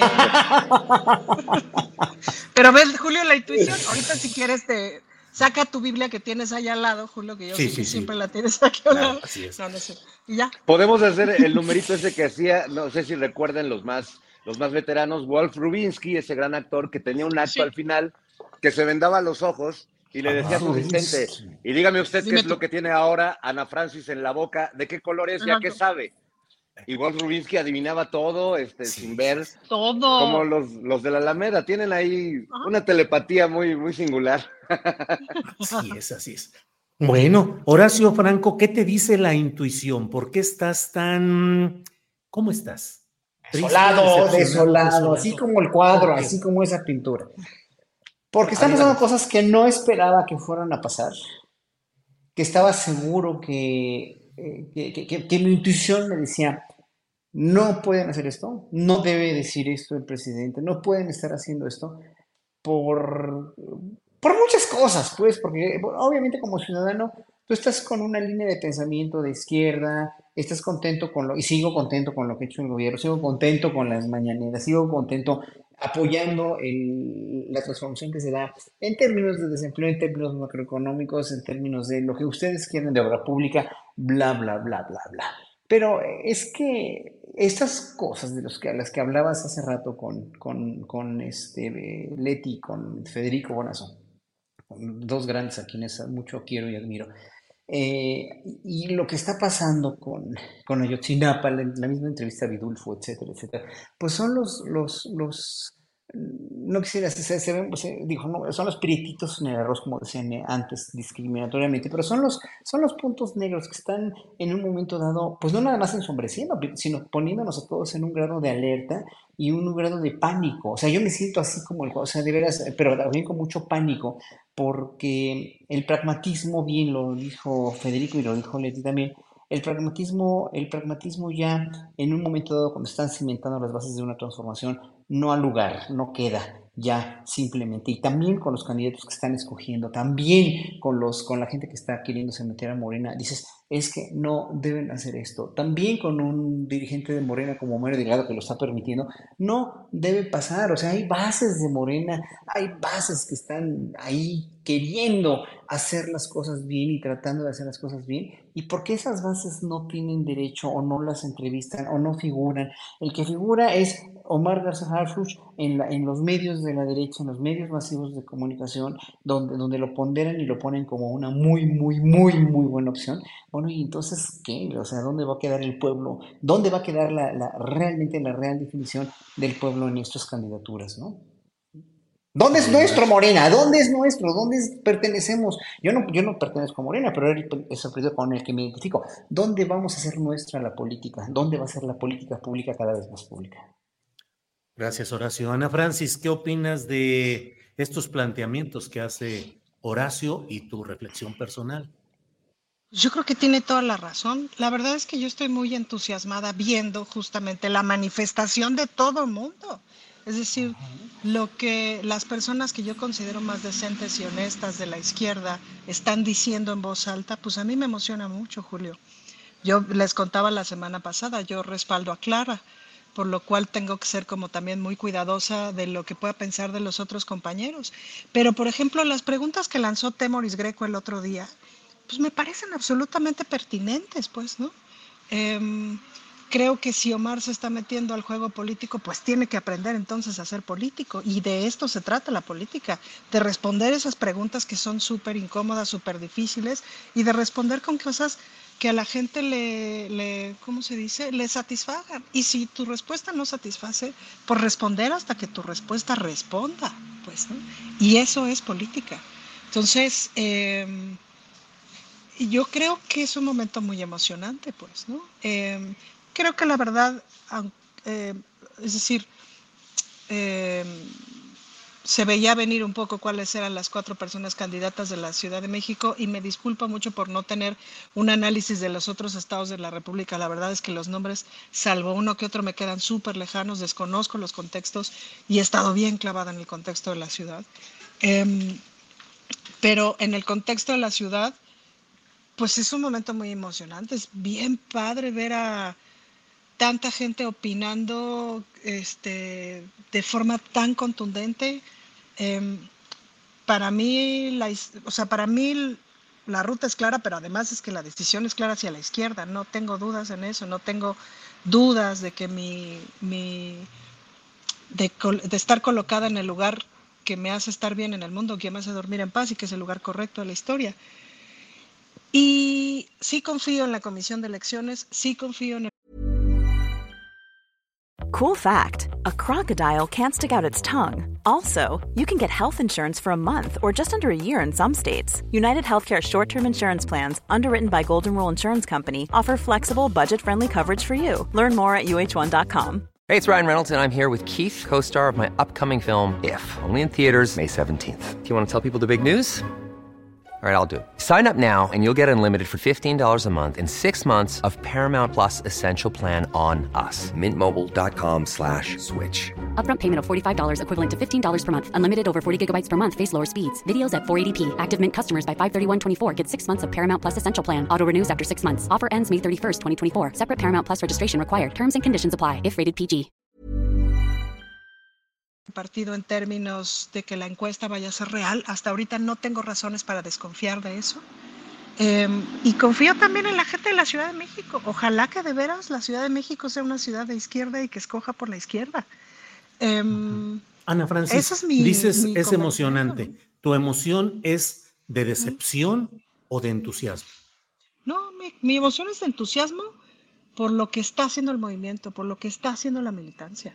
Yo nunca había visto eso, Julio. Como Oye, si la pelan, pero si la, si la pelan, si la pelan a la pero militancia. No te pierdas, Horacio, no te pierdas. Es decir, la gente va a elegir en una encuesta. Las cuatro personas que van a ser encuestadas ya están. Entonces, uh -huh. no tengo idea de, de, si los números le hayan afectado uh -huh, uh -huh. a Omar en estos días y para adelante. Yo querría suponer que sí, pues, ¿no? Entonces, si la gente de la Ciudad de México lee, es decir, y con leer no me, no me prefiero, sino lee las circunstancias, lee la situación, etcétera, pues entonces ocurrirá lo que personas como nosotros estamos esperando. Entonces, más bien, o sea, eh, podemos seguir como en el, en el, en el galimatías de eh, por qué está colocado tal o cual candidato. Si quieren, le seguimos ahí, no seguimos, este, ¿cómo se llama?, cortando las venas por eso. Pero lo que en realidad me parece muy emocionante es toda la discusión que se está dando y que además la gente puede hablar. O sea, que además están diciendo unas cosas tremendas y pueden decirlo y no pasa nada. Es decir, no pasa nada en términos de represión, de bla, bla, bla, lo que ya sabemos. Me parece que se está dando una discusión política real y eso me emociona. Y me parece que justamente la izquierda de la Ciudad de México está diciendo, no somos, no somos unanimidad y vamos a decir lo que pensamos, le pese a quien le pese. Y eso a mí me da mucha, o sea, me da mucha emoción ver a la izquierda de mi ciudad. Eso es lo que me da mucho orgullo. Gracias, Ana Francis. Eh, Fernando Rivera Calderón, ¿qué opinas? Yo eh, pienso, y lo he dicho una y otra vez, eh, desde el hecho de postular, de permitir una postulación de García Harfus, me parece una aberración, me parece un error político grave, más si todo indica políticamente que es una postulación impulsada, permitida o involucrada con la virtual candidata presidencial Claudia Sheinbaum. Él dijo que se iba, cuando renunció a su cargo, dijo que iba a integrarse al proyecto de Claudia Sheinbaum y luego optó por este camino. En fin, ¿qué opinas de este momento, Fernando Rivera Calderón? Bueno, hablando en específico del tema de, Omar y de, de, esto que dices, Julio, pues es que si fuera un error el, el, asunto de Omar, pues es un error que se viene cocinando a fuego lento desde que pues, es parte del, gabinete de, la doctora Sheinbaum. Es decir, eh, siento que evidentemente el tema electoral ha potenciado todos esos señalamientos, y que no han sido hasta el momento suficientes las explicaciones y los deslindes que él ha estado haciendo en las entrevistas que le hacen. Coincido que las, las preguntas de Temoris me parece muy pertinente y las de Temoris y las de otros que han surgido en el camino. Curiosamente, pues no, no hay manera de no ver y de que no nos llame la atención que pues yo no conozco entre, eh, entre la gente afín, digamos, eh, y que piensa votar por Morena en la Ciudad de México, no conozco a nadie realmente que piense votar por Omar. O sea, mi, mi realidad este, pequeña, mi parcela de realidad, no entra en lo que las encuestas ahorita están diciendo. Bueno, eso lo puedo entender a lo mejor, pero sí no deja de llamarme la atención que muchos de los grandes defensores de García Harfush en este momento sean justo los mismos que apoyan a Sochi, los mismos que denostan todos los días al presidente, los mismos que no le compran ninguna de sus propuestas, ni ninguno de los logros que ha habido en su gobierno, eh, pero entonces sí se, se, muestran muy empáticos con Omar, pobrecito, la campaña que le están haciendo estos cuates de Morena, cuando en realidad pues es la propia historia de Omar. Y bueno, la propia historia yo creo que de cualquier personaje ligado a las fuerzas de seguridad y a los temas de seguridad y de inteligencia y temas policíacos. O sea, yo creo que es muy difícil y hay que pues tener una, pues no sé si una carrera muy limpia o todo lo contrario para lanzarte a, una posición de gran exposición pública como lo es esta, esta intención de ser el candidato o el coordinador en, en la Ciudad de México. Entonces, bueno, eso eso ligado al, no sé si lo veo de una manera tan contundente como, como tú, Julio, en el sentido de que no debieron ni siquiera permitirle postularse, porque pues la verdad es que, pues, o sea, si, si le van a impedir postularse a Omar por, por la cola que tiene, pues entonces se van a quedar sin la cuarta parte de candidatos que se están lanzando en este momento. O sea, creo que más bien ahí la prueba, es la prueba, como dice Ana, y creo que ahí sí pues no, no, no debemos dudar tampoco de la capacidad de, quienes vamos a votar o de quienes van a votar en, ese momento, ¿no? O sea, creo que se están poniendo todas las cartas sobre la mesa. Nos queda claro que, bueno, por lo menos me parece que en esta mesa no somos muy partidarios de que Omar sea eh, quien, quien coordine la 4T en esta ciudad. Creo que tenemos razones muy, muy claras para ello. Eh, y pues nada más, o sea, lo, triste es que todo este tema se debate pues en, la semana de este noveno, eh, nueve años de, la tragedia, de la masacre de, Iguala. Y bueno, pues la manera también en la que esto se vuelve nuevamente una herramienta de golpeteo político, eh, pues digo, no nos debe asombrar, pero pues tampoco caigamos en, en, la trampa, ¿no? Porque pues tenemos que aprender a lidiar también con esa impotencia y con esa frustración de que los temas trascendentales de seguridad en este país, pues no se van a resolver a la misma celeridad con la que se construye un aeropuerto o un tren o una refinería. Son asuntos que nos van a llevar muchos años y si nos empezamos a, a confundir en, en, la ruta, pues creo que puede ser muy peligroso. Gracias, Fernando. Eh, Horacio Franco, Horacio. Eh, Julio, ¿puedo agregar sí, algo? Claro. Es claro, que si dif, dif, difiero de ti si la decisión de tener ese candidato es una mala decisión o no. No estoy diciendo que sea una buena decisión, pero y difiero de este asunto del pragmatismo, porque me parece que es más amplio que eso. Es decir, en el 2021 tuvimos una situación bien complicada por una serie de eventos desafortunados, traiciones, cagadones, etcétera, etcétera, y que realmente puso en peligro la ciudad de que se pierda la izquierda en la ciudad. Desde dentro te lo digo, sería trágico que el grupo del cártel inmobiliario gobernara esta ciudad, que es el grupo puntero de la derecha, ni siquiera sé si es el candidato puntero, pero es con quienes se van a aferrar, porque son aferrados hasta las cachas y sería verdaderamente trágico para la ciudad que ese grupo gobernara. Ante ese escenario, me parece que hay decisiones que se toman. Ahora, también es cierto, y aquí viene la complejidad del asunto, que las personas no son piezas, es decir, lo que estos cuatro años ha sido el personaje Omar García Harfush, no significa que no vaya a hacer otra cosa. Y además de que tenemos, pues si, si no las teníamos, ya nos sembraron un montón de dudas y dudas razonables de lo que ha sido hasta entonces, de lo que ha sido hasta antes de hace cuatro años. Y no sabemos en qué se podría convertir un perfil como él y no tenemos la certeza de que pueda ser leal o no a un determinado proyecto político. Es complejo. Y las decisiones tipo ajedrez me parece que también son complicadas. Pero yo no olvido y no menosprecio el escenario real y lo pongo a cuento porque tenemos ahorita el escenario real de la futura ratificación de la fiscal Ernestina, que yo sí sé, ahí sí, como defensora de las mujeres, que lo mejor para las mujeres de la Ciudad de México es que se ratifique y me consta en los hechos. Pero tienen puestos un montón de mecanismos, trampas, este, grillas, etcétera, para que eso no ocurra. Y eso tiene que ver con su fuerza numérica, con la fuerza numérica que consiguieron en el 2021 y que han ido perdiendo, pero que todavía tienen. Entonces, esos son escenarios reales que no se resuelven con pragmatismos, sino a veces se resuelven eligiendo entre inconvenientes. Entonces, nada más es para complejizar, insisto, no estoy diciendo que sea una buena o una mala decisión, quizás me falta distancia para mirarlo. Nada más creo que no se resuelve diciendo es pragmatismo o es este, una traición a la izquierda. Es más complejo. Bueno, pues ahora sí que por alusiones personales, como dicen, ya que te referiste a lo que yo había planteado, eh, a mí sí me parece que lo que está sucediendo con Omar García Harfuch es terriblemente demoledor para la izquierda partidista y particularmente para la ciudadanía progresista de la Ciudad de México. No es necesario esperar demasiado tiempo para ver el perfil de lo que políticamente significa García Harfuch.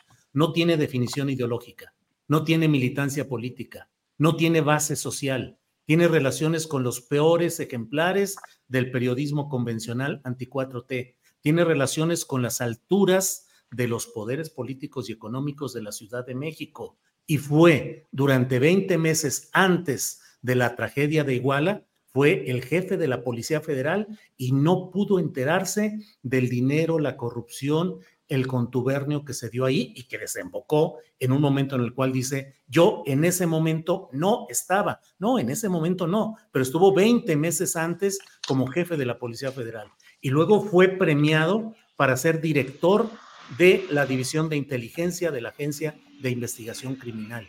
Y él sucedió, él entró en lugar de Tomás Herón de Lucio.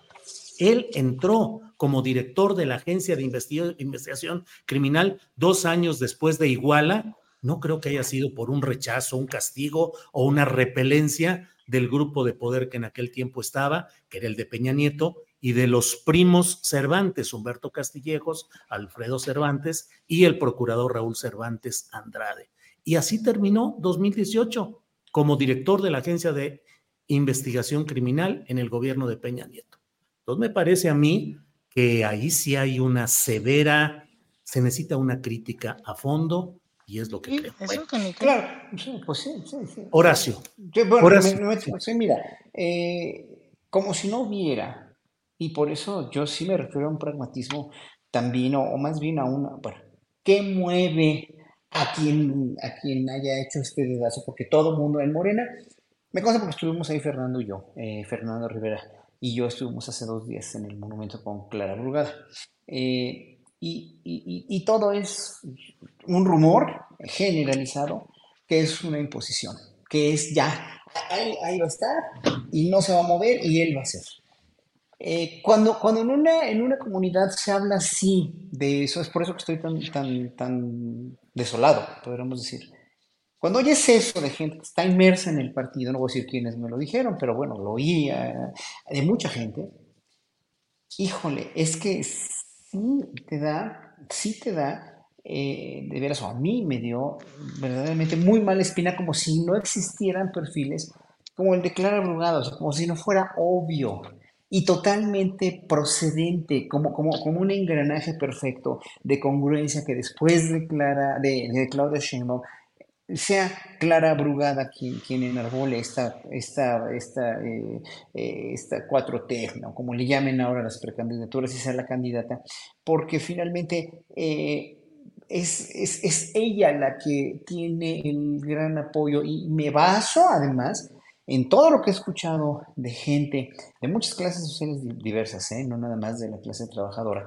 Y también, si vemos una encuesta muy significativa, que fue chiquita y fue, fue en cuestión de redes sociales con los periodistas, el viernes pasado, después de este programa, ellos hicieron una, hicieron una entrevista, la primera entrevista que dio Omar García Harris. No, eso fue el jueves me parece, y la, encuesta salió, y creo que lo comenté aquí también. O sea, hoy por hoy ve uno esa encuesta en Telegram de los periodistas y ve uno una mayoría abrumadora que está apoyando a, Clara Brugada. En segundo lugar, acababa de salir López Gatel ese día. Eh, como, como, como posible precandidato, y luego Harfuch en tercer lugar. O sea, eh, las cosas están muy claras. Entonces, y, creo que en ese sentido no podemos negar que si hay una imposición o si hay algo como, algo como un dedazo, debe ser destapado y debe ser, de veras, debe ser clarificado, porque no, no es que estemos con Clara o con, con, con eh, Hugo López Gatel y no estemos con Omar, o sea, y, no es que ahorita, porque en el chat estaba leyendo, es que a ustedes ya los decepcionó Claudia, no es una decepción de Claudia, o sea, Claudia es, es, Claudia y ya, y, ojalá que sea la próxima presidenta de México, eso lo, lo queremos todos, sí, pero estamos hablando de la Ciudad de México y de un perfil que, como tú dices, con los antecedentes que mostró García Harfuch esta semana, con, con la conferencia de prensa de Encinas, pues dices, híjole, es que no, no, yo, yo mismo por, por pundonor y decencia me quitaba de esa candidatura, ¿para qué la quiero si ya estoy tan, pero tan, pero tan golpeado? Y no en un sentido de que me, me, me, me o sea, sé yo, este, el novio o no de Nifa Salinas, o lo que quieran y mandes, no es por eso, es que, es que por pundonor y decencia yo no podría estar con esos antecedentes, aunque yo sea primero, aunque yo sea total y absolutamente inocente de todo lo que se me dice, que yo no me haya enterado de nada en esas juntas a las que fui, ni, ni, no hubiera sido el jefe de la, Policía Federal en, en, Guerrero todos esos meses anteriores a, a, a Ayotzinapa, por lo menos agarro el micrófono y doy una conferencia de prensa y digo todo lo que sé. Si soy tan inocente, digo todo lo que sé en el momento en el que está habiendo tantas dudas sobre mi trayectoria. Digo, a ver, señores, yo me enteré de esto y esto y esto y esto y esto dijo bla, bla, bla y esto. Y el indiciado tiene que ser Peña Nieto, y el indiciado tiene que ser Osorio Chong y vámonos de aquí. Y yo soy inocente y a ver que se me, que se me demuestre que yo tuve que ver. Entonces, no sé, no lo hace, yo lo haría, yo por, porque la vida pública es cada vez más pública, yo sí, como García Harfuch, seguro que lo haría. Entonces, ahora sí, ya tienes como una, un camino más allanado para ser un precandidato a la jefatura de gobierno de esta ciudad, que no es fácil, ¿eh? Y, menos no teniendo ese, esa, esa carrera de gobernabilidad, de gobernanza que tiene Clara Brugada, ¿no? Bien, Horacio. Eh, Fernando Rivera, si quieres eh, algo más sobre este tema. ¿Tú, Ana Francis? No, sácanos de aquí, sácanos, de aquí. Sí, sí, ya, Este, bueno, vamos a un tema menos espinoso. ¿Qué opinas de menos espinoso? ¿Qué opinas del tema relacionado con la postura del gobierno federal respecto a Yotzinapa? Lo que es, el menos es el menos espinoso, es el menos espinoso. Espérate, no huyas, cobarde. Pero es que tenemos que hablar de eso. Lo que ha dicho el gobierno federal, eh, los señalamientos adversos contra Omar Gómez Trejo, el exfiscal especial, que desde mi punto de vista fue una pieza fundamental para ir avanzando en la investigación, el reportaje de John Gibler, que relata cómo se dinamitó toda esta investigación, son temas que tenemos que abordar. Fernando, ¿qué opinas? No, sin duda, sin duda hay que abordarlos. Este, pues me parece un momento muy complicado en, la larga, en el largo peregrinar, tanto de las autoridades, los periodistas, los investigadores y los familiares de, estos muchachos. Esto metido en el contexto electoral también, donde hay un montón de gente lucrando, invirtiéndole lana a, que esto siga generando una gran incomodidad. Y bueno, vaya que la sigue generando. Yo escuchaba, no sé, recuerdo si ayer o hoy al presidente diciendo, bueno, pues aunque no nos crean, nosotros ya mostramos todo, ya eh, entregamos todo lo que había que entregar. Pues sí, el gran problema, lo reconoce él, es que si hay un, sector más allá del sector eh, cotidianamente crítico y denostador del presidente, si hay un sector más amplio que no está creyendo que todo está sobre la mesa, pues eh, ahora sí que el pueblo es sabio, ¿no? No hay, creo que falta certidumbre. Y también creo que ha pasado algo, eh, amigos, muy interesante, que es que conforme la investigación en este sexenio ha abierto algunas puertas o ha revelado algunas zonas oscuras, esas mismas zonas han abierto nuevas inquietudes, nuevos, nuevas dudas, y creo que el tema de, de Omar eh, Cruz Trejo es uno, una de esas nuevas vetas que surgen a la mitad del camino y que creo que pues necesitamos saber por qué este grupo encabezado por él se reveló, por qué salieron, qué pasó ahí en esos días. Eh, yo creo que el trabajo de, personas como John Gibler, pues me parece un trabajo impecable y que ha sido constante y cotidiano desde hace mucho tiempo, pero pues sí me, me preocupa los planteamientos que se están haciendo. Ahora, también entendamos que hablar de un que todas las comunicaciones que se hacen desde un gobierno y más en temas tan delicados requieren un manejo político. es decir, un manejo político de las cosas, a mi entender, no necesariamente tiene que ser un manejo ilegal o un manejo turbio como el manejo político que hizo el gobierno de Peña Nieto con este tema. Yo creo que por supuesto que hay un manejo político del tema. Lo que me preocupa es que ese manejo político eh, implique eh, dejar esas zonas reservadas, dejar ese margen al escepticismo de, la gente, porque bueno, pues hay que reconocer que si algo tiene la palabra del presidente López Obrador es que la creen muchas personas o la creemos muchas personas. Pero bueno, esa fe tiene ciertas zonas limítrofes o zonas fronterizas donde pues incluso mucha gente que apoyamos este movimiento seguimos arrastrando dudas muy severas y una, lo que te decía hace rato, el tener que lidiar con la, con la desazón, con la impotencia de que, de que este tema parezca que de pronto se entrampa de manera que, que, ya no va a avanzar más. Me, creo que nos preocupa a todos y preocupa también pues el, el descarado y perverso uso político que se le sigue dando a la tragedia a nueve años de que sucedió. Bien, Fernando. Ana Francis, en la manifestación, en la marcha que hubo el 26 de septiembre, una de las mantas o pancartas que más eh, fueron fotografiadas fue una que decía, donde gobierna general, no manda presidente. Y es parte de una percepción en la cual pareciera que no se ha podido superar la fuerza, el poder militar que sigue impidiendo que se conozca lo que ha sido precisado con toda oportunidad por el GIEI y por los propios familiares y abogados de los 43. ¿Qué opinas, Ana Francis? Supongo que comparto la percepción, es decir, también de eso hablábamos la semana pasada, que el ejército nos debe y nos debe un montón de información.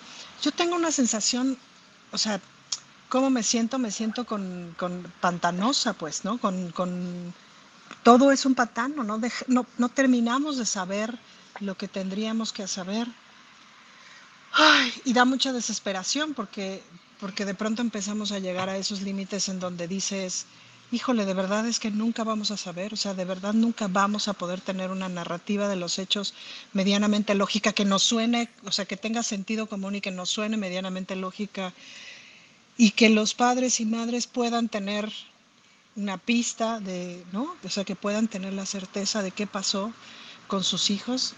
Es, es una tragedia como Antígona, Julio. Es como eh, no poder enterrar a, a sus muertos. Es una tragedia.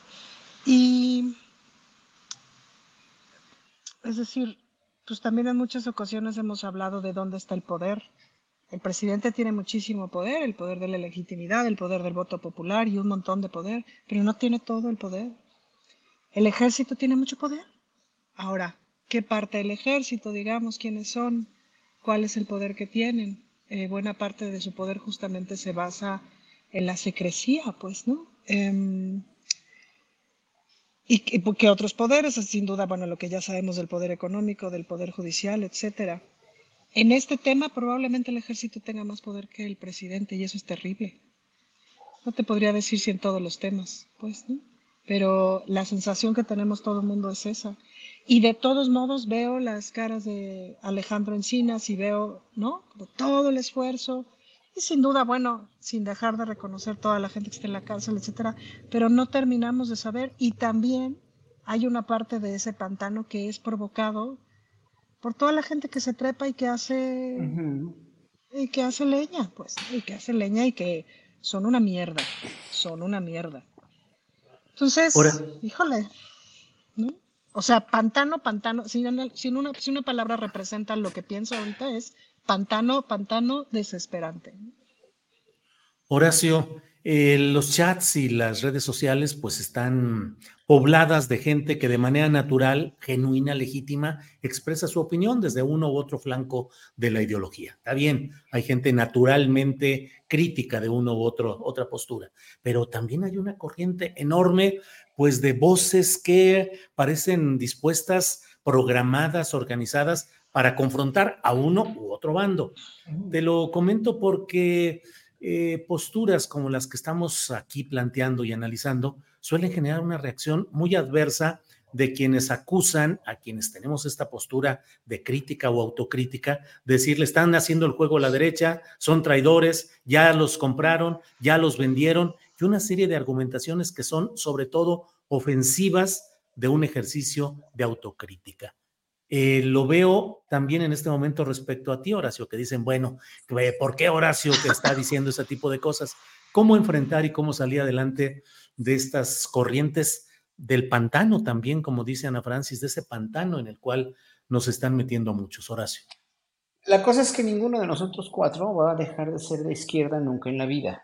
Eso debemos eh, ponerlo como principio y se lo digo al público. O sea, yo jamás voy a concordar con un gobierno o con una ideología de derecha porque no puedo, por mi condición de ser humano, de libre pensador, de ateo, de gay, de músico, de intelectual, lo que quieran y manden. O sea, no puedo yo confluir con una derecha. Bueno, número uno. Número dos.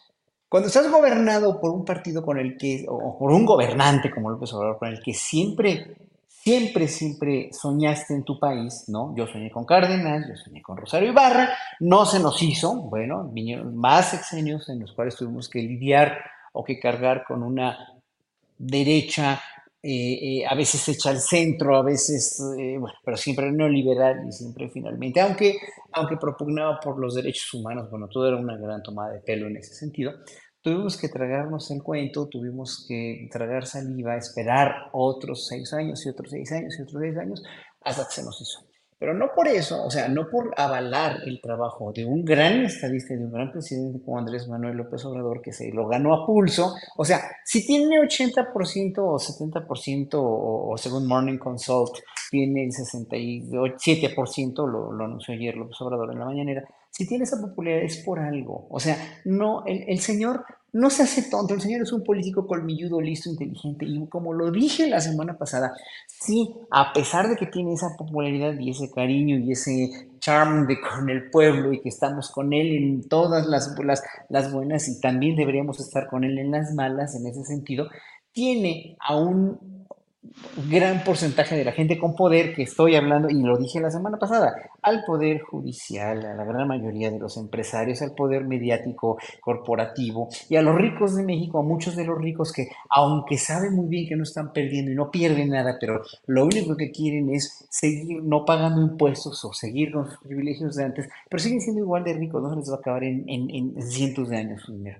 los tiene todos esos en contra. Ahora, no se pudo haber echado el ejército en contra tan rápido, ¿no? O, pidiéndole esta rendición de cuentas, porque además el ejército, y, me van a perdonar el ejército, pero, pero, pero creo que concordará la mayoría de la gente conmigo, el ejército es una institución que está igual de permeada por la corrupción, por el ostracismo y sobre todo por una gran secrecía. Y es de veras, es un clan cerrado que nunca ha ventilado nada porque nunca se lo han pedido. Por eso, o sea, este en este sexenio, yo estoy seguro, ¿eh? Ayotzinapa no se arregla, no se, no se esclarece, no se esclarece, por desgracia, para todos nosotros, para toda nuestra exasperación y desesperación, como lo dijo bien Ana Francis hace un momento, no se arregla, pero por lo menos va a sentar un precedente que en la Secretaría de la Defensa no puede seguir así. Yo creo que también debería haber una reforma con el próximo o la próxima presidenta de la Secretaría de la Defensa si quieren seguir enarbolando que somos de izquierda. Si no, pues vamos a seguir siendo una simulación. No, no somos una simulación de izquierda, no, porque hemos visto beneficios sociales, beneficios eh, eh, políticos, beneficios en la mentalidad del mexicano, hasta en la alimentación, vamos, hemos visto ya muchas aperturas de ojo. Nadie niega eso, al contrario, lo ponderamos, lo pero por eso lastima más. Es como si te casas con el hombre o la mujer ideal y es perfecto durante años enteros, pero te das cuenta que tiene un pasado, tiene un presente o tiene otra familia y dices, o sea, dices, no, no puede ser, espérame, ¿es otra familia real o es una fe o es, a ver, o sea, te estás enterando de cosas, o estás viendo cosas que no te gustan dentro de un mismo, no del presidente, sino dentro del mismo sistema, el cual seguimos cargando con el lastre mexicano de corrupción anquilosada en instituciones, de secrecía en la, en la Secretaría de la Defensa, es decir, o sea, México no va a cambiar en seis años, no, pero en un momento dado podemos sentar las bases ya para que esto no vuelva a pasar y no vuelva a suceder. Con todo lo que le han esclarecido al caso Yotzinapa y los dimes y diretes de unos contra otros y con toda esta esto patético que, que, no, se, no se puede llegar a saber la verdad cuando en verdad, y toda la impotencia, también imagínense la impotencia de López Obrador, un gobierno como el de Israel, hombre, que no le quiere entregar a esta pieza clave que es Tomás Herón, dices, híjole, o sea, es que eh, el presidente no se puede ya parar de pestañas, ni puede ya amenazar al gobierno de Israel, ¿con qué lo va a amenazar o de qué, no? Entonces es, es, debe ser también para él exasperante estar dentro de un papel que él representa muy bien y que él es ese papel, es ese, ese, ese, ese paladín de la democracia cuando, cuando verdaderamente no lo puede hacer. Claro. Bien, Horacio. Julio. Sí. Te puedo hacer una pregunta. ¿Tú la que tú digas. Si, si tuvieras que poner como, como en escalones, ¿qué poder es más poderoso de los evidentes? ¿Qué pondrías? O sea, ¿qué consideraciones está teniendo el presidente? El poder eh, militar, en primer lugar, el poder empresarial, en segundo y casi muy pegadito al primero. Tercer lugar, la derecha, particularmente el clero. Y creo que hay un cuarto poder que es eh, eh, negativo, pero es el de la omisión ciudadana. O sea, es un poder también definitorio de la acción política. O sea, la falta de una suficiente participación y crítica de la ciudadanía creo que también es un poder negativo que también influye en la toma de decisiones, Ana Francis. ¿Dónde pondrías al presidente en esos poderes? Pondría al presidente, a todos los presidentes, sí. Porque es el comandante supremo de las Fuerzas Armadas, pero... teóricamente, teóricamente. En México nunca se ha podido separar al ejército, a las élites del ejército, nunca han podido estar bajo el escrutinio y la intervención real del poder civil. Siempre toda esta historia de respaldo y respeto al poder civil es siempre y cuando no te metas en mi terreno, no indagues mis gastos, no interfieras en mi sistema de elaboración de los mandos. Y entonces, sí, el presidente dice, el ejército es pueblo uniformado, sí, la base, la tropa, pero arriba no son pueblo uniformado. E históricamente, los altos mandos de las Fuerzas Armadas mexicanas han estado coludidos con el narcotráfico, la corrupción, la extorsión, el manejo y la administración de una serie de negocios oscuros y han intentado tener el poder político y nunca lo habían llegado a tener tan fuerte como ahora ni tanta presencia corruptora en negocios de administración pública como ahora. El poder corrompe, se dice con frecuencia, y si le das a los militares el poder de los negocios, de la administración, de aduanas, de aeropuertos, de una serie de cosas, simplemente abres una puerta que de por sí ya existía relacionada con la corrupción. Eso creo.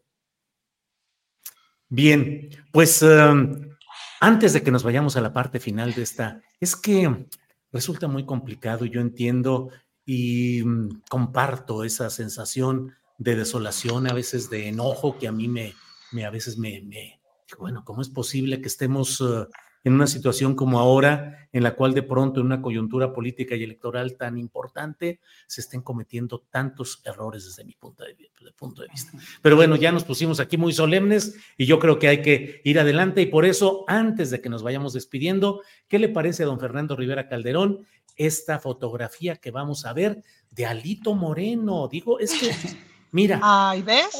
¿Ves, Julio? ¿Por qué no empezaste por ahí? Ustedes siempre me ven en chinga, dice Alejandro Moreno, pero en algún momento tengo que dormir. Y él, ahí está, Alito Superjetón, como siempre. ¿Cómo ven? Se nos olvida.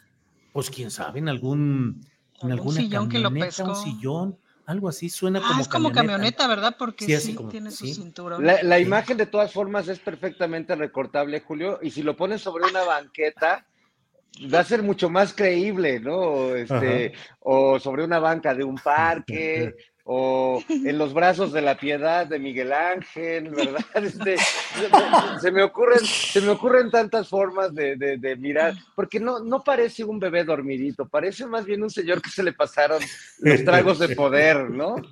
Así es, así es. Eh, Ana Francis, ¿cómo ves esta figura simbólica? Que después de todo, pues es un superviviente político, ahí sigue haciendo, diciendo y demás cosas, Ana Francis. Ay, pues es que este señor Alito, ¿cómo nos entretiene, Julio? Sí. Porque, o sea, pues, pues cómo, se, ha- cómo se ha empeñado, ¿no?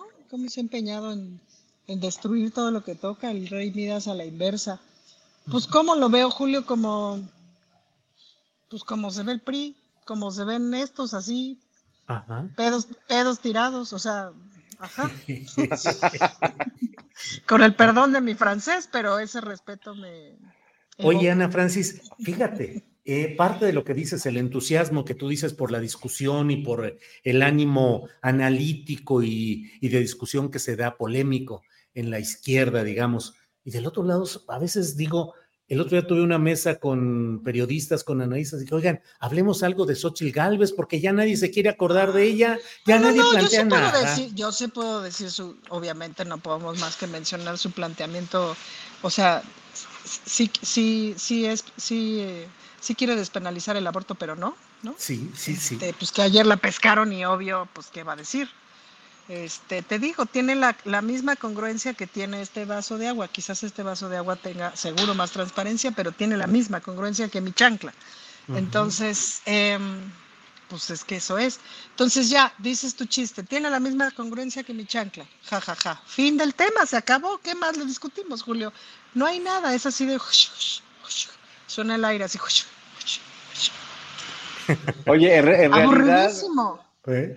En realidad Fernando. Xochitl Galvez, eh, viéndola en esta, en esta declaración de no principios, me recordó mucho, eh, siento que hizo un Groucho Marx involuntario, Sí, porque sí. Groucho Marx tenía una de sus grandes frases humorísticas, humorísticas, era...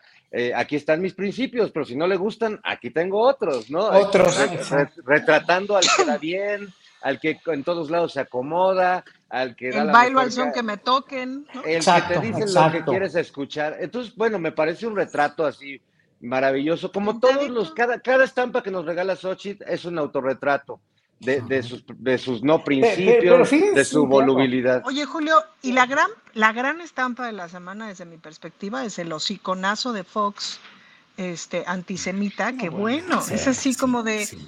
¿no? Como Sí, de, así es. o sea, Así. Porque es su Bueno. self, es su ser y es el ser de toda esta gente, pues. Eso es lo que realmente piensan, ese pensamiento retrógrada, oscuro.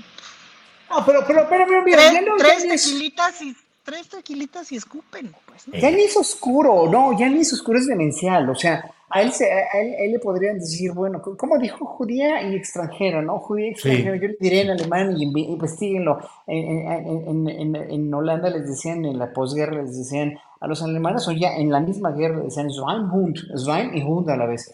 A- a Fox le diría, pero será un Schweinhund o lo que quieran, pero es una gente totalmente ya, eh, que ya no hay que hacerle caso, porque en verdad eso que dices, o sea, para venir de un expresidente con la investidura que tuvo, aparentemente, que no es, no es nada de investidura, pero es una gente que, que, que en verdad si hoy piensa como sí, pues ya, pues ya lo sabemos, ¿no? Pero con la investidura que tuvo se la cuidaban, pues, ¿no? Le cuidaban y la que decidía era su, la siniestra mujer que tiene. Bueno, independientemente de eso, no hay que, o sea, en verdad es, es tan irrelevante como lo es ya eh, eh, este video que acaba de sacar Xochitl Gálvez en Estados Unidos con la campesina recogiendo fresas. ¿Ustedes creen que ella las haya recogido? O, o- o con los, con los, los, este, la gente esperándola ahí en el aeropuerto, este, eh, y con los, las cartulinas todas de diferente color, pero con la misma letra, con el mismo tipo de letra. O sea, dices, no, no, no, o sea, qué manifestaciones tan espontáneas.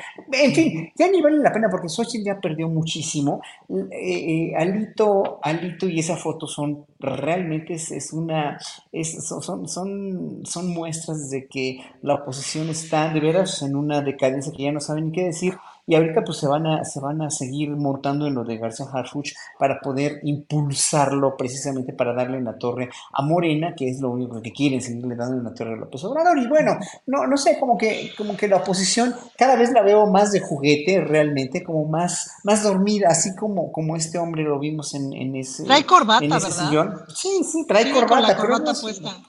la oposición No, es, es que me la llama mucho la atención que traiga la corbata puesta, porque ¿por qué se la dejó? Realmente esa me parece la pregunta más interesante. ¿Por qué se dejaría la corbata puesta? Porque te la quitas, ¿no es incómodo? Digo, no sé, les pregunto. Pues es que trae la, que soga, corbata trae la soga al cuello, trae la soga al cuello, Ana. sí, sí. Así es. Bien, pues ya estamos, ya vamos como a la parte final del programa. Déjenme poner lo que ha puesto por aquí Daniel Robles Aro. Dice, mi galleta de la suerte dice que nuestro presidente tiene un secreto que saldrá a la luz cuando su misión termine. Bueno, pues con una, con una galleta de la suerte positiva de Daniel Robles Aro, vamos a ir cerrando. Fernando Rivera Calderón, postrecito, por favor.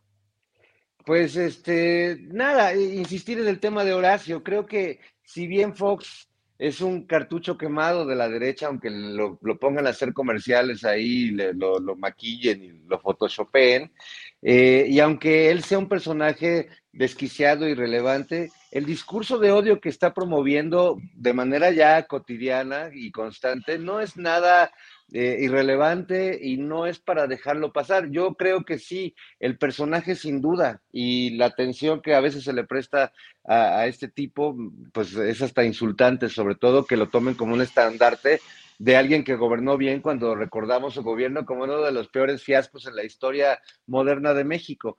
Pero aguas con el discurso de odio, sea antisemita, sea este, de un discurso racial, sea un discurso que, de homófobo, eh, es muy peligroso. No, no es para dejarlo pasar, es para señalarlo con contundencia, es para no, no permitir pasar este discurso, porque si de por sí el debate político está turbio y, y pantanoso y no todos somos eh, esas aves del poema que cruzan el pantano y su plumaje no se mancha, meter al, al debate político el tema de el, el- el origen racial y de tu religión, eh, híjole, me parece que es jugar ya, de- ahora sí que dejémosle eso nomás a Verástegui, ¿no? Y, al- y a los loquillos de la ultraderecha, pero eh, creo que haría muy mal, bueno, no me sorprendería, pero haría muy mal el equipo de Xochitl Galvez de seguirle dando el micrófono a Vicente Fox para que eh, le, le haga campaña, ¿no? En realidad está, se está rodeando de pura gente que podríamos ponerle un letrero arriba que diga no me ayudes, compadre, ¿no? O sea, ninguno de todos Claro. los políticos que han requerido en los últimos tiempos, eh, me queda claro que ninguno de ellos le va a ayudar, al contrario, le van a ayudar a hundirse más. Claro. Bien, Ana Francis Moore, quedan dos minutitos antes de despedir para el canal 22. Postrecito, por favor. Oigan, es que el día de mañana hay esta ópera en Bellas Artes. Ay, Cuitláhuac. Sí, eh, Cuitlahuatzin, que es esta ópera que se produjo en Iztapalapa y que el otro día Sabina Berman escribió sobre ella y sobre la música que estaba muy interesante y tal. Yo no voy a poder ir ahí entonces esta es una recomendación de envidia, porque sí me da envidia, porque sí quería ir. Es mañana a las 6.30 en Bellas Artes. La verdad es que yo sí iría, pues, ¿no? Parte de toda la serie de genialidades que han ido ocurriendo en Iztapalapa que vale la pena ver. Se las recomiendo. Muy bien, gracias Ana Francis. Horacio, un minuto veinte para un postrecito. Rápidamente, como, como el chat está cada vez más apasionado y no da tiempo de contestar ni de leer, yo les pido, les pido a todos, yo cada sábado y domingo me dedico como una, una media horita, tres cuartos de hora a contestar los mensajes ya en el video que queda de nosotros en tu sitio. ¿A poco? Yo siempre les contesto, sí, les contesto religiosamente. Horacio. Hay muy buenos comentarios de la gente, pero pues que escriban mejor allá porque el chat se va demasiado rápido, no da tiempo aquí de leer y de escucharlos a ustedes. Yo puedo escuchar y leer sí, y responder cuando no me toca, pero sí, ahorita fue muy rápido, la gente está, en- está muy apasionada y, y de veras, ¿saben qué? Yo creo que una de nuestras obligaciones, y lo digo sin, sin reparo, es tomar en cuenta, como lo hacen Julio y las, también lo haces tú, Ana Francis, has respondido varias veces y Fernando también, pero es bien importante para la gente que estemos escuchando sus opiniones, porque en verdad, Julio, lo hiciste ayer tanto en, el, en el- la videocharla astillada de anoche.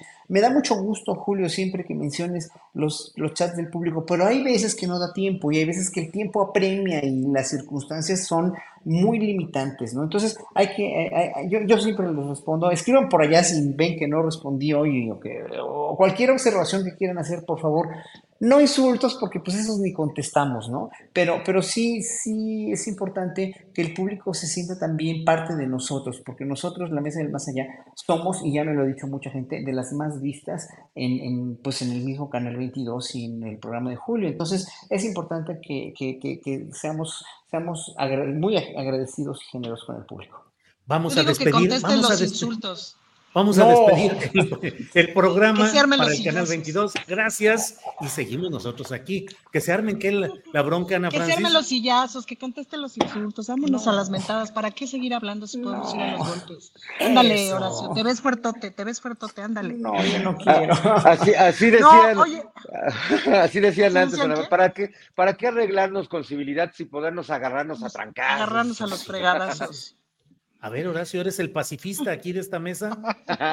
Sí, yo nunca le he, gol- he golpeado a nadie, así, no, qui- no ¿De quiero. Pero No sí, quiero tiene, que- no. sí tiene pinta, o, ¿sí o no, Julio? O sea, si te encuentras a Horacio así de se van a armar los fregadazos y se pone de las de acá, sí te echas para atrás. Yo me pongo atrás de Porque él, nosotros, o- o bien- nosotros tres, la verdad que No, yo ni una mosca, no, No me da, tenemos me da pinta terror, de- no.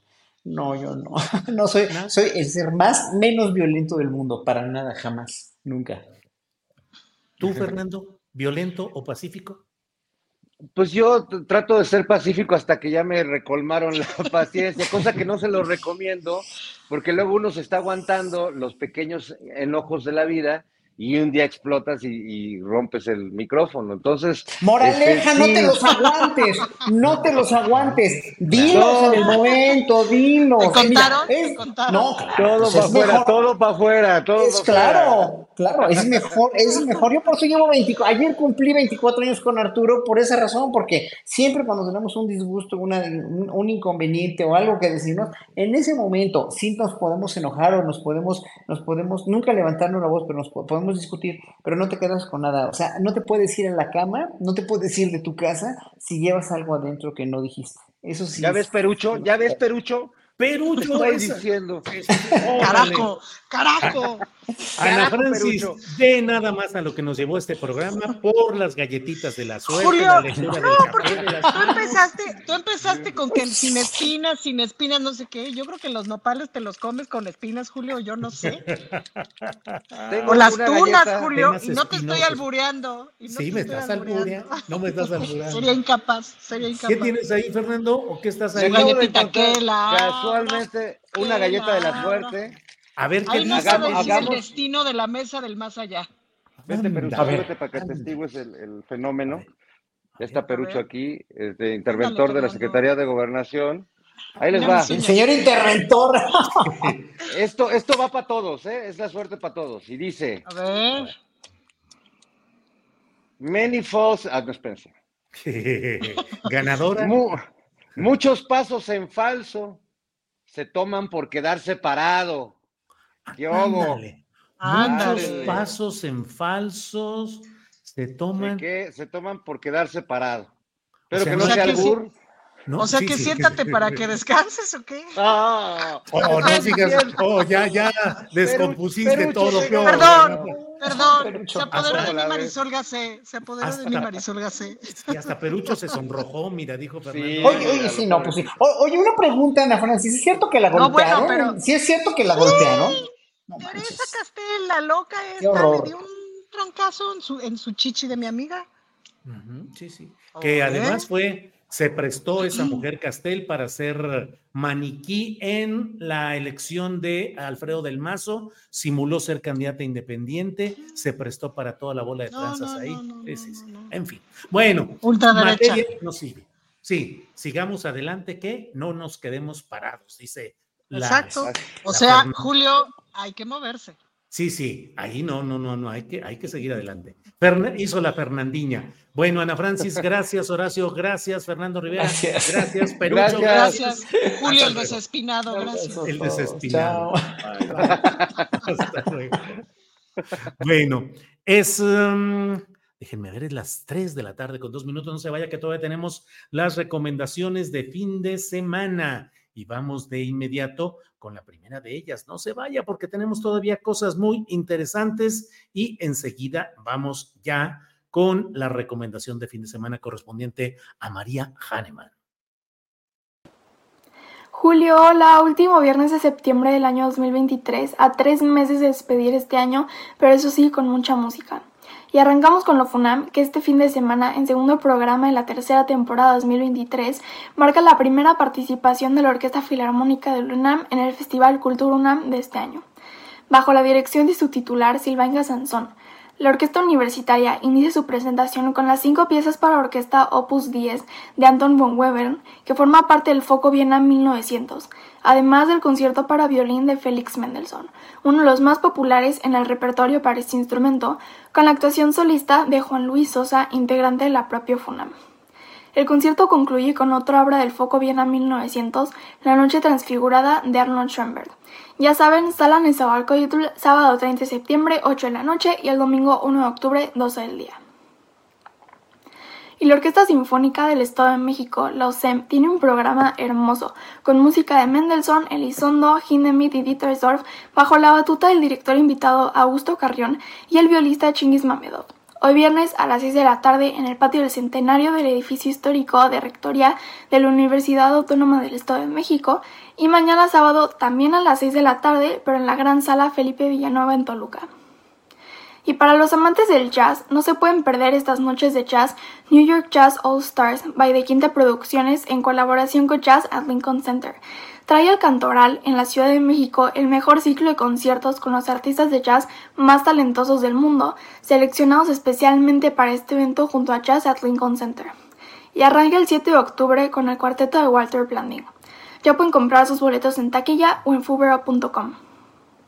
¿Y se acuerdan que les dije que la orquesta de minería Carlos Miguel Prieto, Paquito de Rivera, Arturo Márquez y Pacho Flores estaban de manteles largos? Pues hoy tengo el gusto de presentarles una entrevista grabada con el gran maestro Pacho Flores. Maestro, qué emoción tenerte en esta sección, es un verdadero honor. Gracias, querida María. ¿Cómo estás? Muy bien, gracias. Maestro, pues todos estamos muy felices por esta nominación a Latin Grammy con piezas de Márquez, Paquito de Rivera, con la Orquesta de Minería, bajo la batuta de Carlos Miguel Prieto. Cuéntanos de este álbum, cómo se da, queremos saberlo todo. Bueno, mira, esto fue un proyecto muy bonito que se hizo en septiembre del 2019 y por supuesto da mucha emoción tener a todos esos grandes compositores involucrados, porque todas son comisiones que hemos hecho eh, y bueno, tengo el honor de que todos esos conciertos están dedicados a mí, ¿no? En el caso de Daniel Freiberg, la obra de él es un concierto original para clarinete. Y eh, luego al final hay una pequeña obra mía que se llama Morocota, que es un pequeño vals para cuerdas. Pero tenemos un disco muy, muy potente y, y estoy feliz porque se ha llevado tres nominaciones el proyecto Eh, la primera fue de Mejor Álbum Clásico. La segunda nominación fue Mejor Composición Clásica Contemporánea, que es el concierto venezolano de Paquito de Rivera. Y la tercera nominación fue el arreglo que hizo Daniel Freiberg de su concierto de clarinete, que para mí lo, bueno, lo ha bordado, realmente lo ha hecho con una maestría. Yo creo que eh, es como recomponer. Eh, fue increíble lo que hizo el maestro Freiberg con su obra. Entonces, desde 2019 les tomó todo desde que nació y hasta que se lanzó. Sí, bueno, realmente el disco se grabó en cuatro días en los estudios Churubusco, eh, que yo siempre repito porque no, los que no son mexicanos no lo saben, pero ahí es donde grababa Cantinflas sus películas. Y luego, pues vino esta época blanca, esta página en blanco para todos, que fue la pandemia, y por ese motivo el disco se retrasó la salida hasta el verano del 2022. Pero mira, qué acierto fue haberlo eh, retrasado para que esperara el momento perfecto y este es el momento perfecto del disco. Sale en verano del, del 22, estaban en los plazos para postularlo a los Latin Grammy y bueno, realmente ha sido para eh, inesperado. De, de, hecho, estaba yo llegando a Carolina del Norte eh, cuando un amigo me llamó felicitándome y yo no sabía el contexto, por qué me estaba felicitando. Y después me contó que era por las nominaciones y bueno, realmente dio una gran alegría ese día, el martes pasado. Estirpe es una mezcla de puras cosas buenas, ¿no? Paquito, Minería, Carlos Miguel Prieto, tú. ¿Cómo se le hace para hacer grandes talentos trabajando juntos?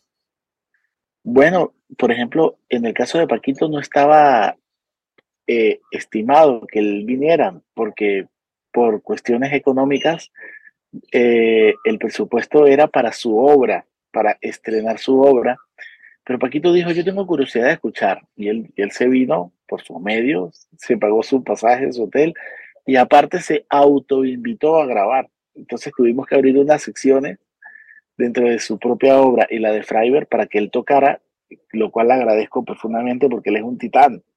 Luego tenemos a, a, Arturo Márquez con su concierto de otoño, tener a todo el mundo presente allí para preguntarle cómo quiere la, la obra, si la interpretación le gusta, si quieres cambiar una nota, o incluso hasta te aceptan las sugerencias, ¿no?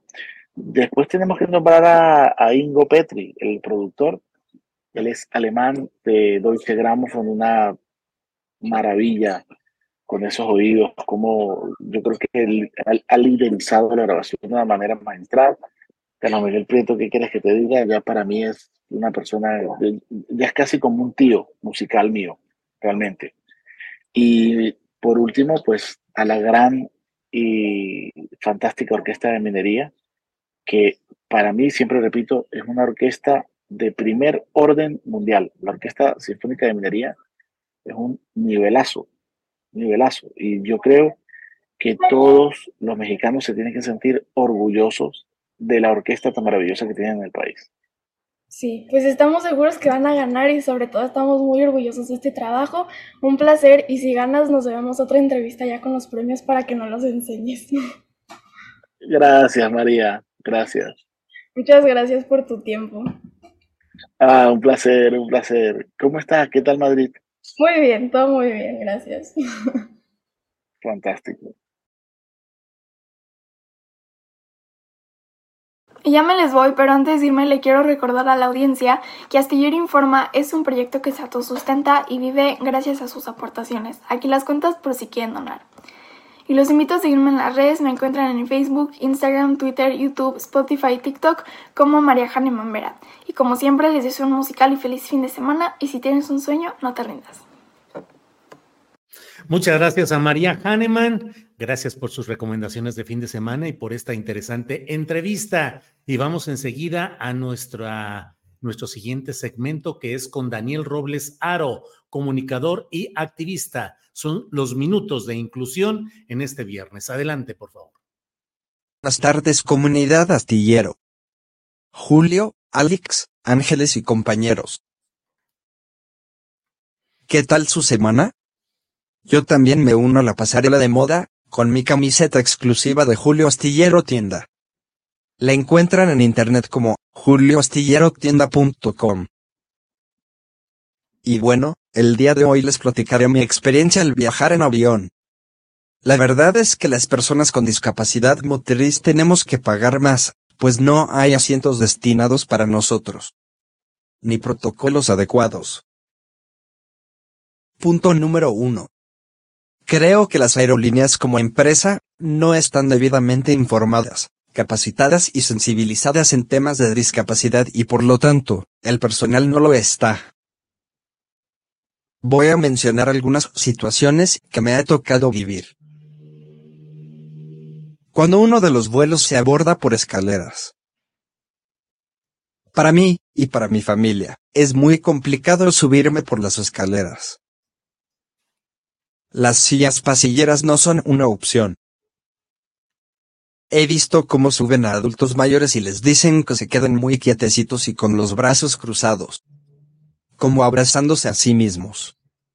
Y sujetados por una sola tira de cinturón. En primer lugar, yo no me puedo sostener sentado en un asiento normal, porque no puedo sostener mi tronco ni cabeza. Y mis movimientos involuntarios son constantes. Me golpearía la cabeza y abriría los brazos, y podría golpear a alguien. Les invito a ver de nuevo mi segmento llamado El Golpe Avisa.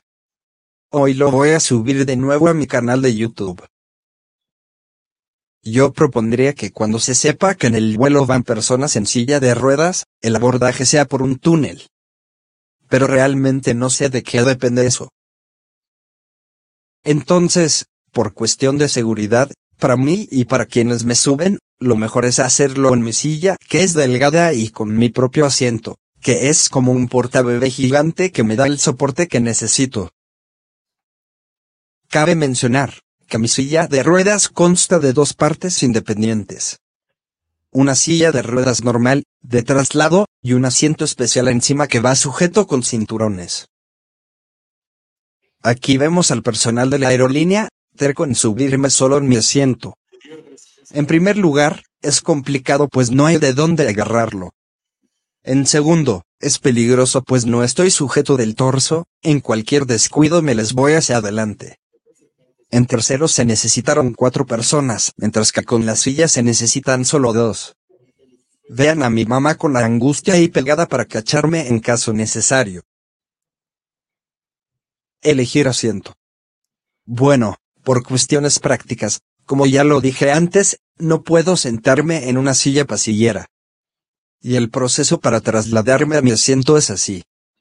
Lo correcto es que me suban en mi silla. Que cabe perfectamente en el recibidor del avión. Ahí la señora de la casa me carga y aguanta, mientras que mi hermana u otro acompañante desabrocha mi asiento de la silla y lo pone sobre el asiento del avión.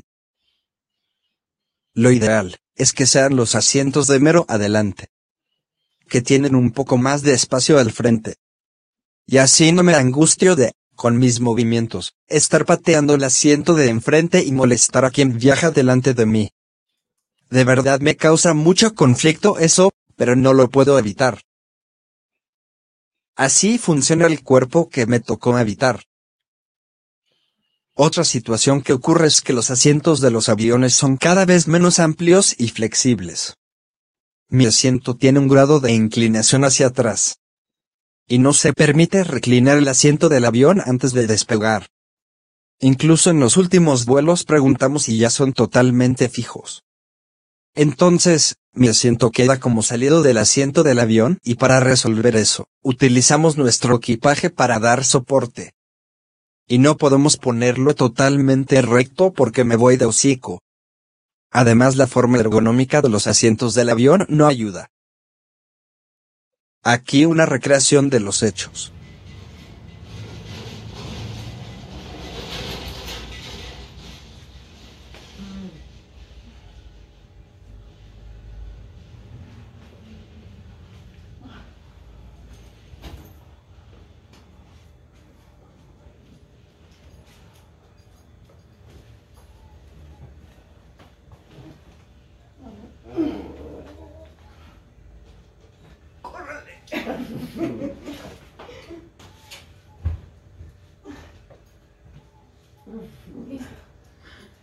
Llévese la silla, señor del avión. La almohada se cayó.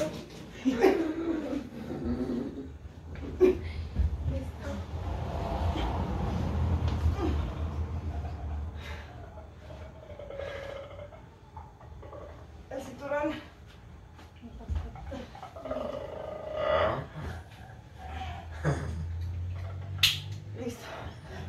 El costo de viajar seguro y cómodo dentro de lo posible.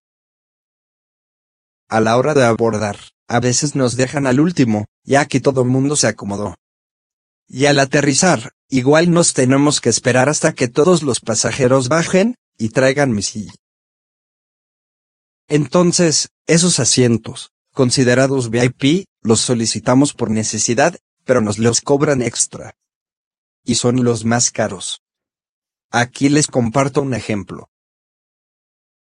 La cuestión es, si en los medios de transporte terrestre, las personas con discapacidad tenemos un asiento accesible asignado, ¿no debería ser igual en los aviones? ¿Por qué tenemos que pagar por algo que debería ser un derecho? ¿Conocen a alguien con discapacidad motriz o necesidades especiales al viajar? ¿Cuáles son las adecuaciones que se tienen que hacer? Agradezco sus comentarios. Y hasta aquí mi choro mareador. Hasta la próxima. Línea de símbolos.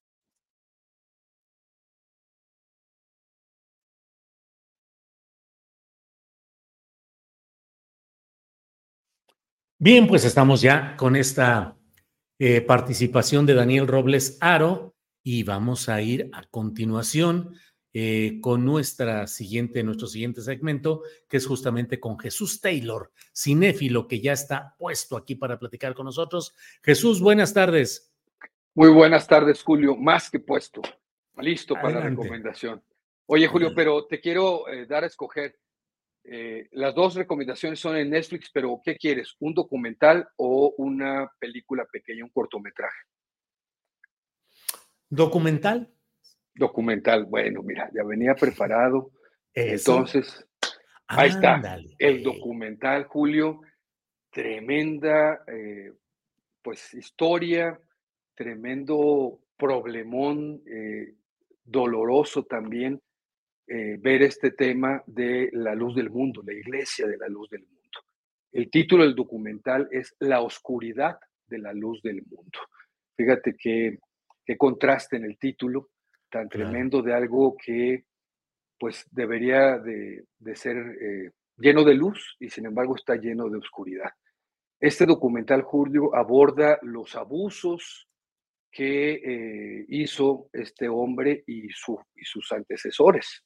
Eh, también su abuelo, que fue el fundador de esta iglesia, su padre, que heredó, y ahora él, que también heredó esta iglesia, este liderazgo apostólico, él se autonombró apóstol de Jesucristo, eh, como si él fuera el, el, único que pudiera ser el mediador entre eh, el ser humano y Dios. La Iglesia de Luz del Mundo, Julio, tiene eh, presencia en 58 países. Se decía que tenía cerca de 5 millones de feligreses en el mundo. Y era un hombre, pues además poderoso, influenciaba mucho. Eh, ahí vemos el documental que sale con políticos, con personalidades, eh, por el dinero que tenía. esta gran iglesia que también se construyó, por cierto, allá en Guadalajara. Y vamos a ver, Julio, un poco de la historia de cómo se fundó el abuelo, el padre.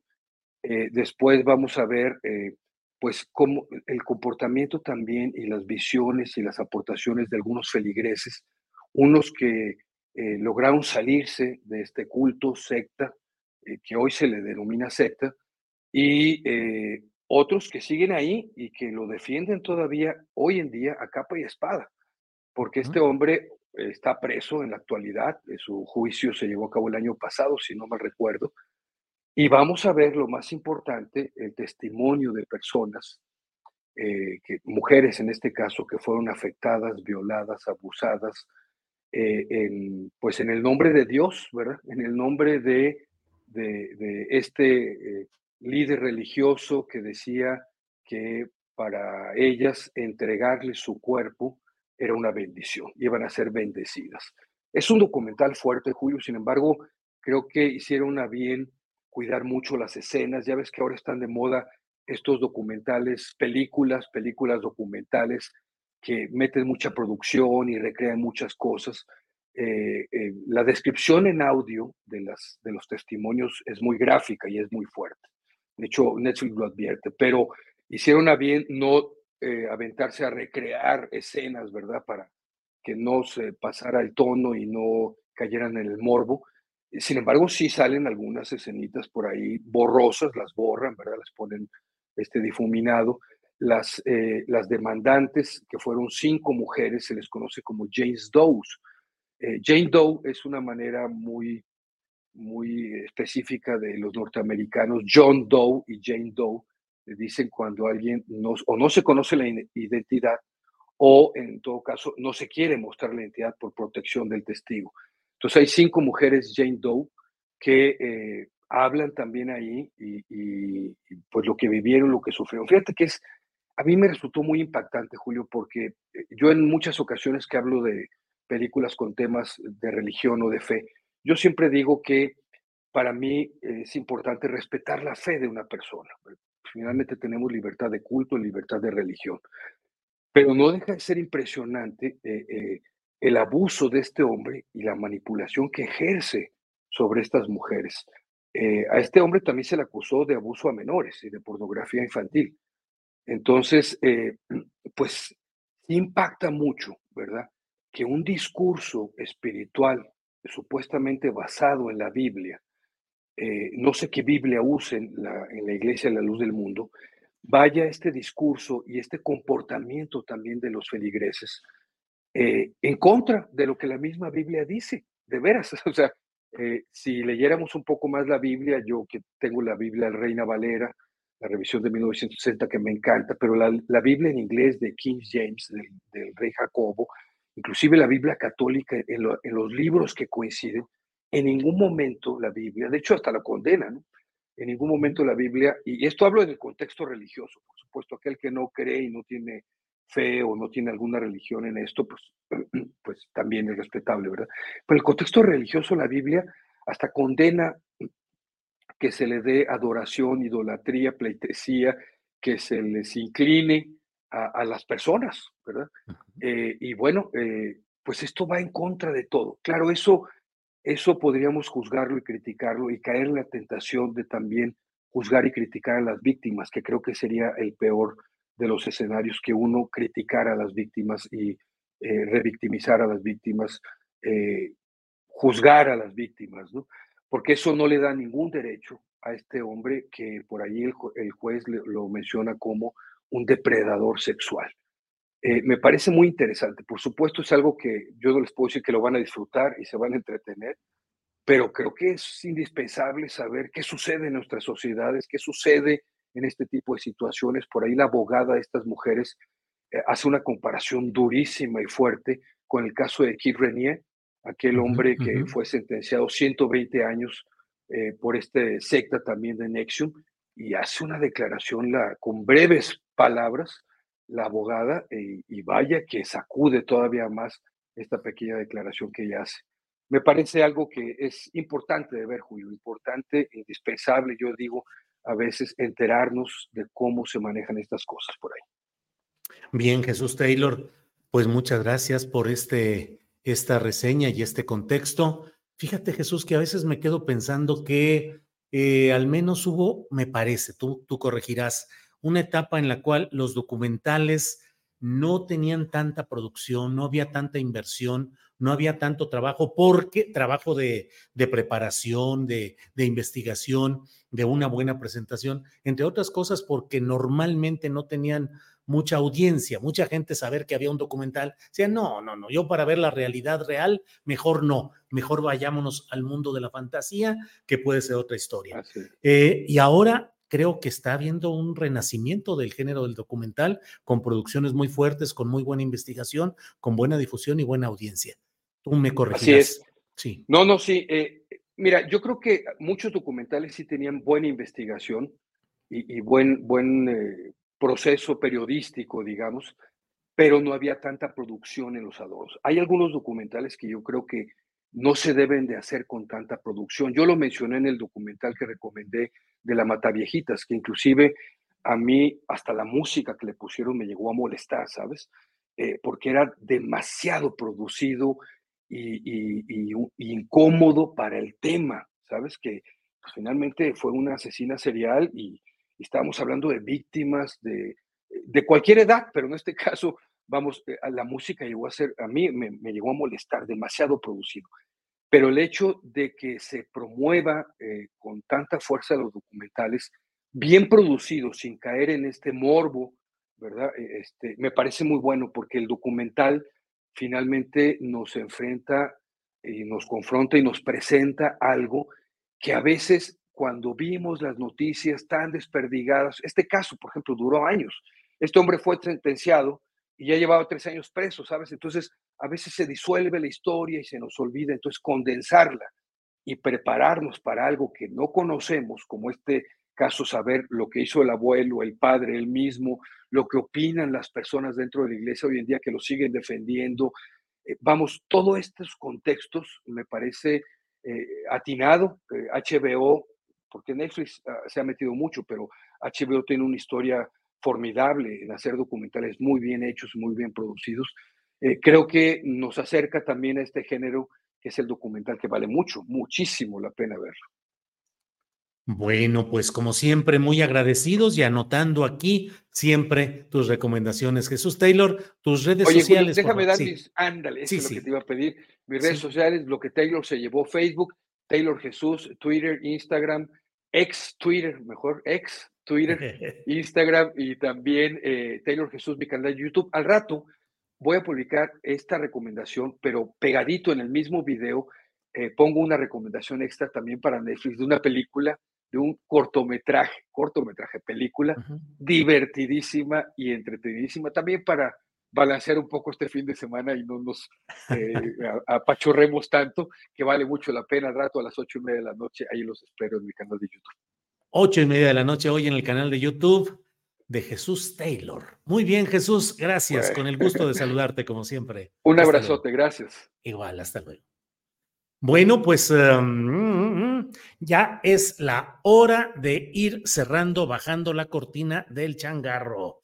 Em, Georgina Castillo dice, excelente recomendación, Jesús Taylor, no me la perderé. Em, AMLO quedará ante el mundo como el gran líder, pero para muchos mexicanos quedará como un cobarde closet de mascotas. Verástegui, el amigo de Maciel, Topolino Medina, bueno, eh, es la que se parece a la Pajesto Polino Medina. Bueno, eh, vamos a... Ahí están todos esos comentarios. Gracias. Y ya para cerrar, mire, un video que está circulando mucho en estos momentos en las redes sociales, lo vamos a compartir brevemente porque es la presidenta municipal, una presidenta municipal del Estado de México que, eh, pues al despedirse es invitada a subir al estrado en, una reunión en la que estaba el presidente eh, de la República, antes Manuel López Obrador, eh, sube, saluda, es felicitada y termina besándole la mano al presidente López Obrador. Vamos a ver este video, por favor. La presidenta municipal de Tecámac, Mariela Gutiérrez Escalante.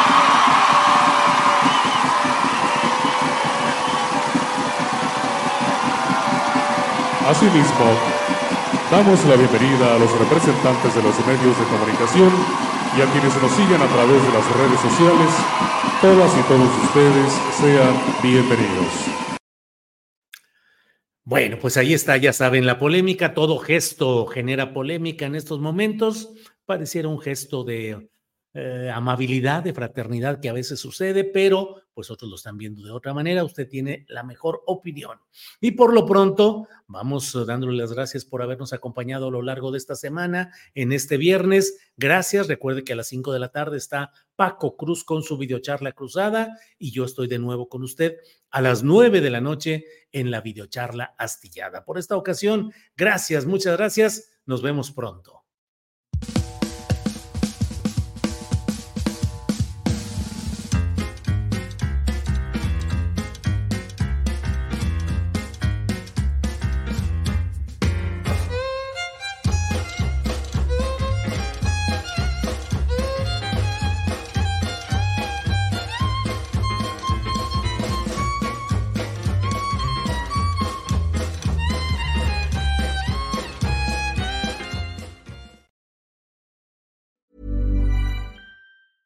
This Mother's Day, treat mom to healthy, glowing skin with Osea's limited edition skincare sets. Osea has been making clean, seaweed infused products for nearly 30 years. Their advanced eye care duo brightens and firms skin around your eyes, while the Golden Glow Body Trio nourishes and smooths skin all over. Go to OSEAMalibu.com and use code MOM for 10% off your first order site wide. Para que te enteres del próximo noticiero, suscríbete y dale follow en Apple, Spotify, Amazon Music, Google o donde sea que escuches podcast. Te invitamos a visitar nuestra página julioastillero.com.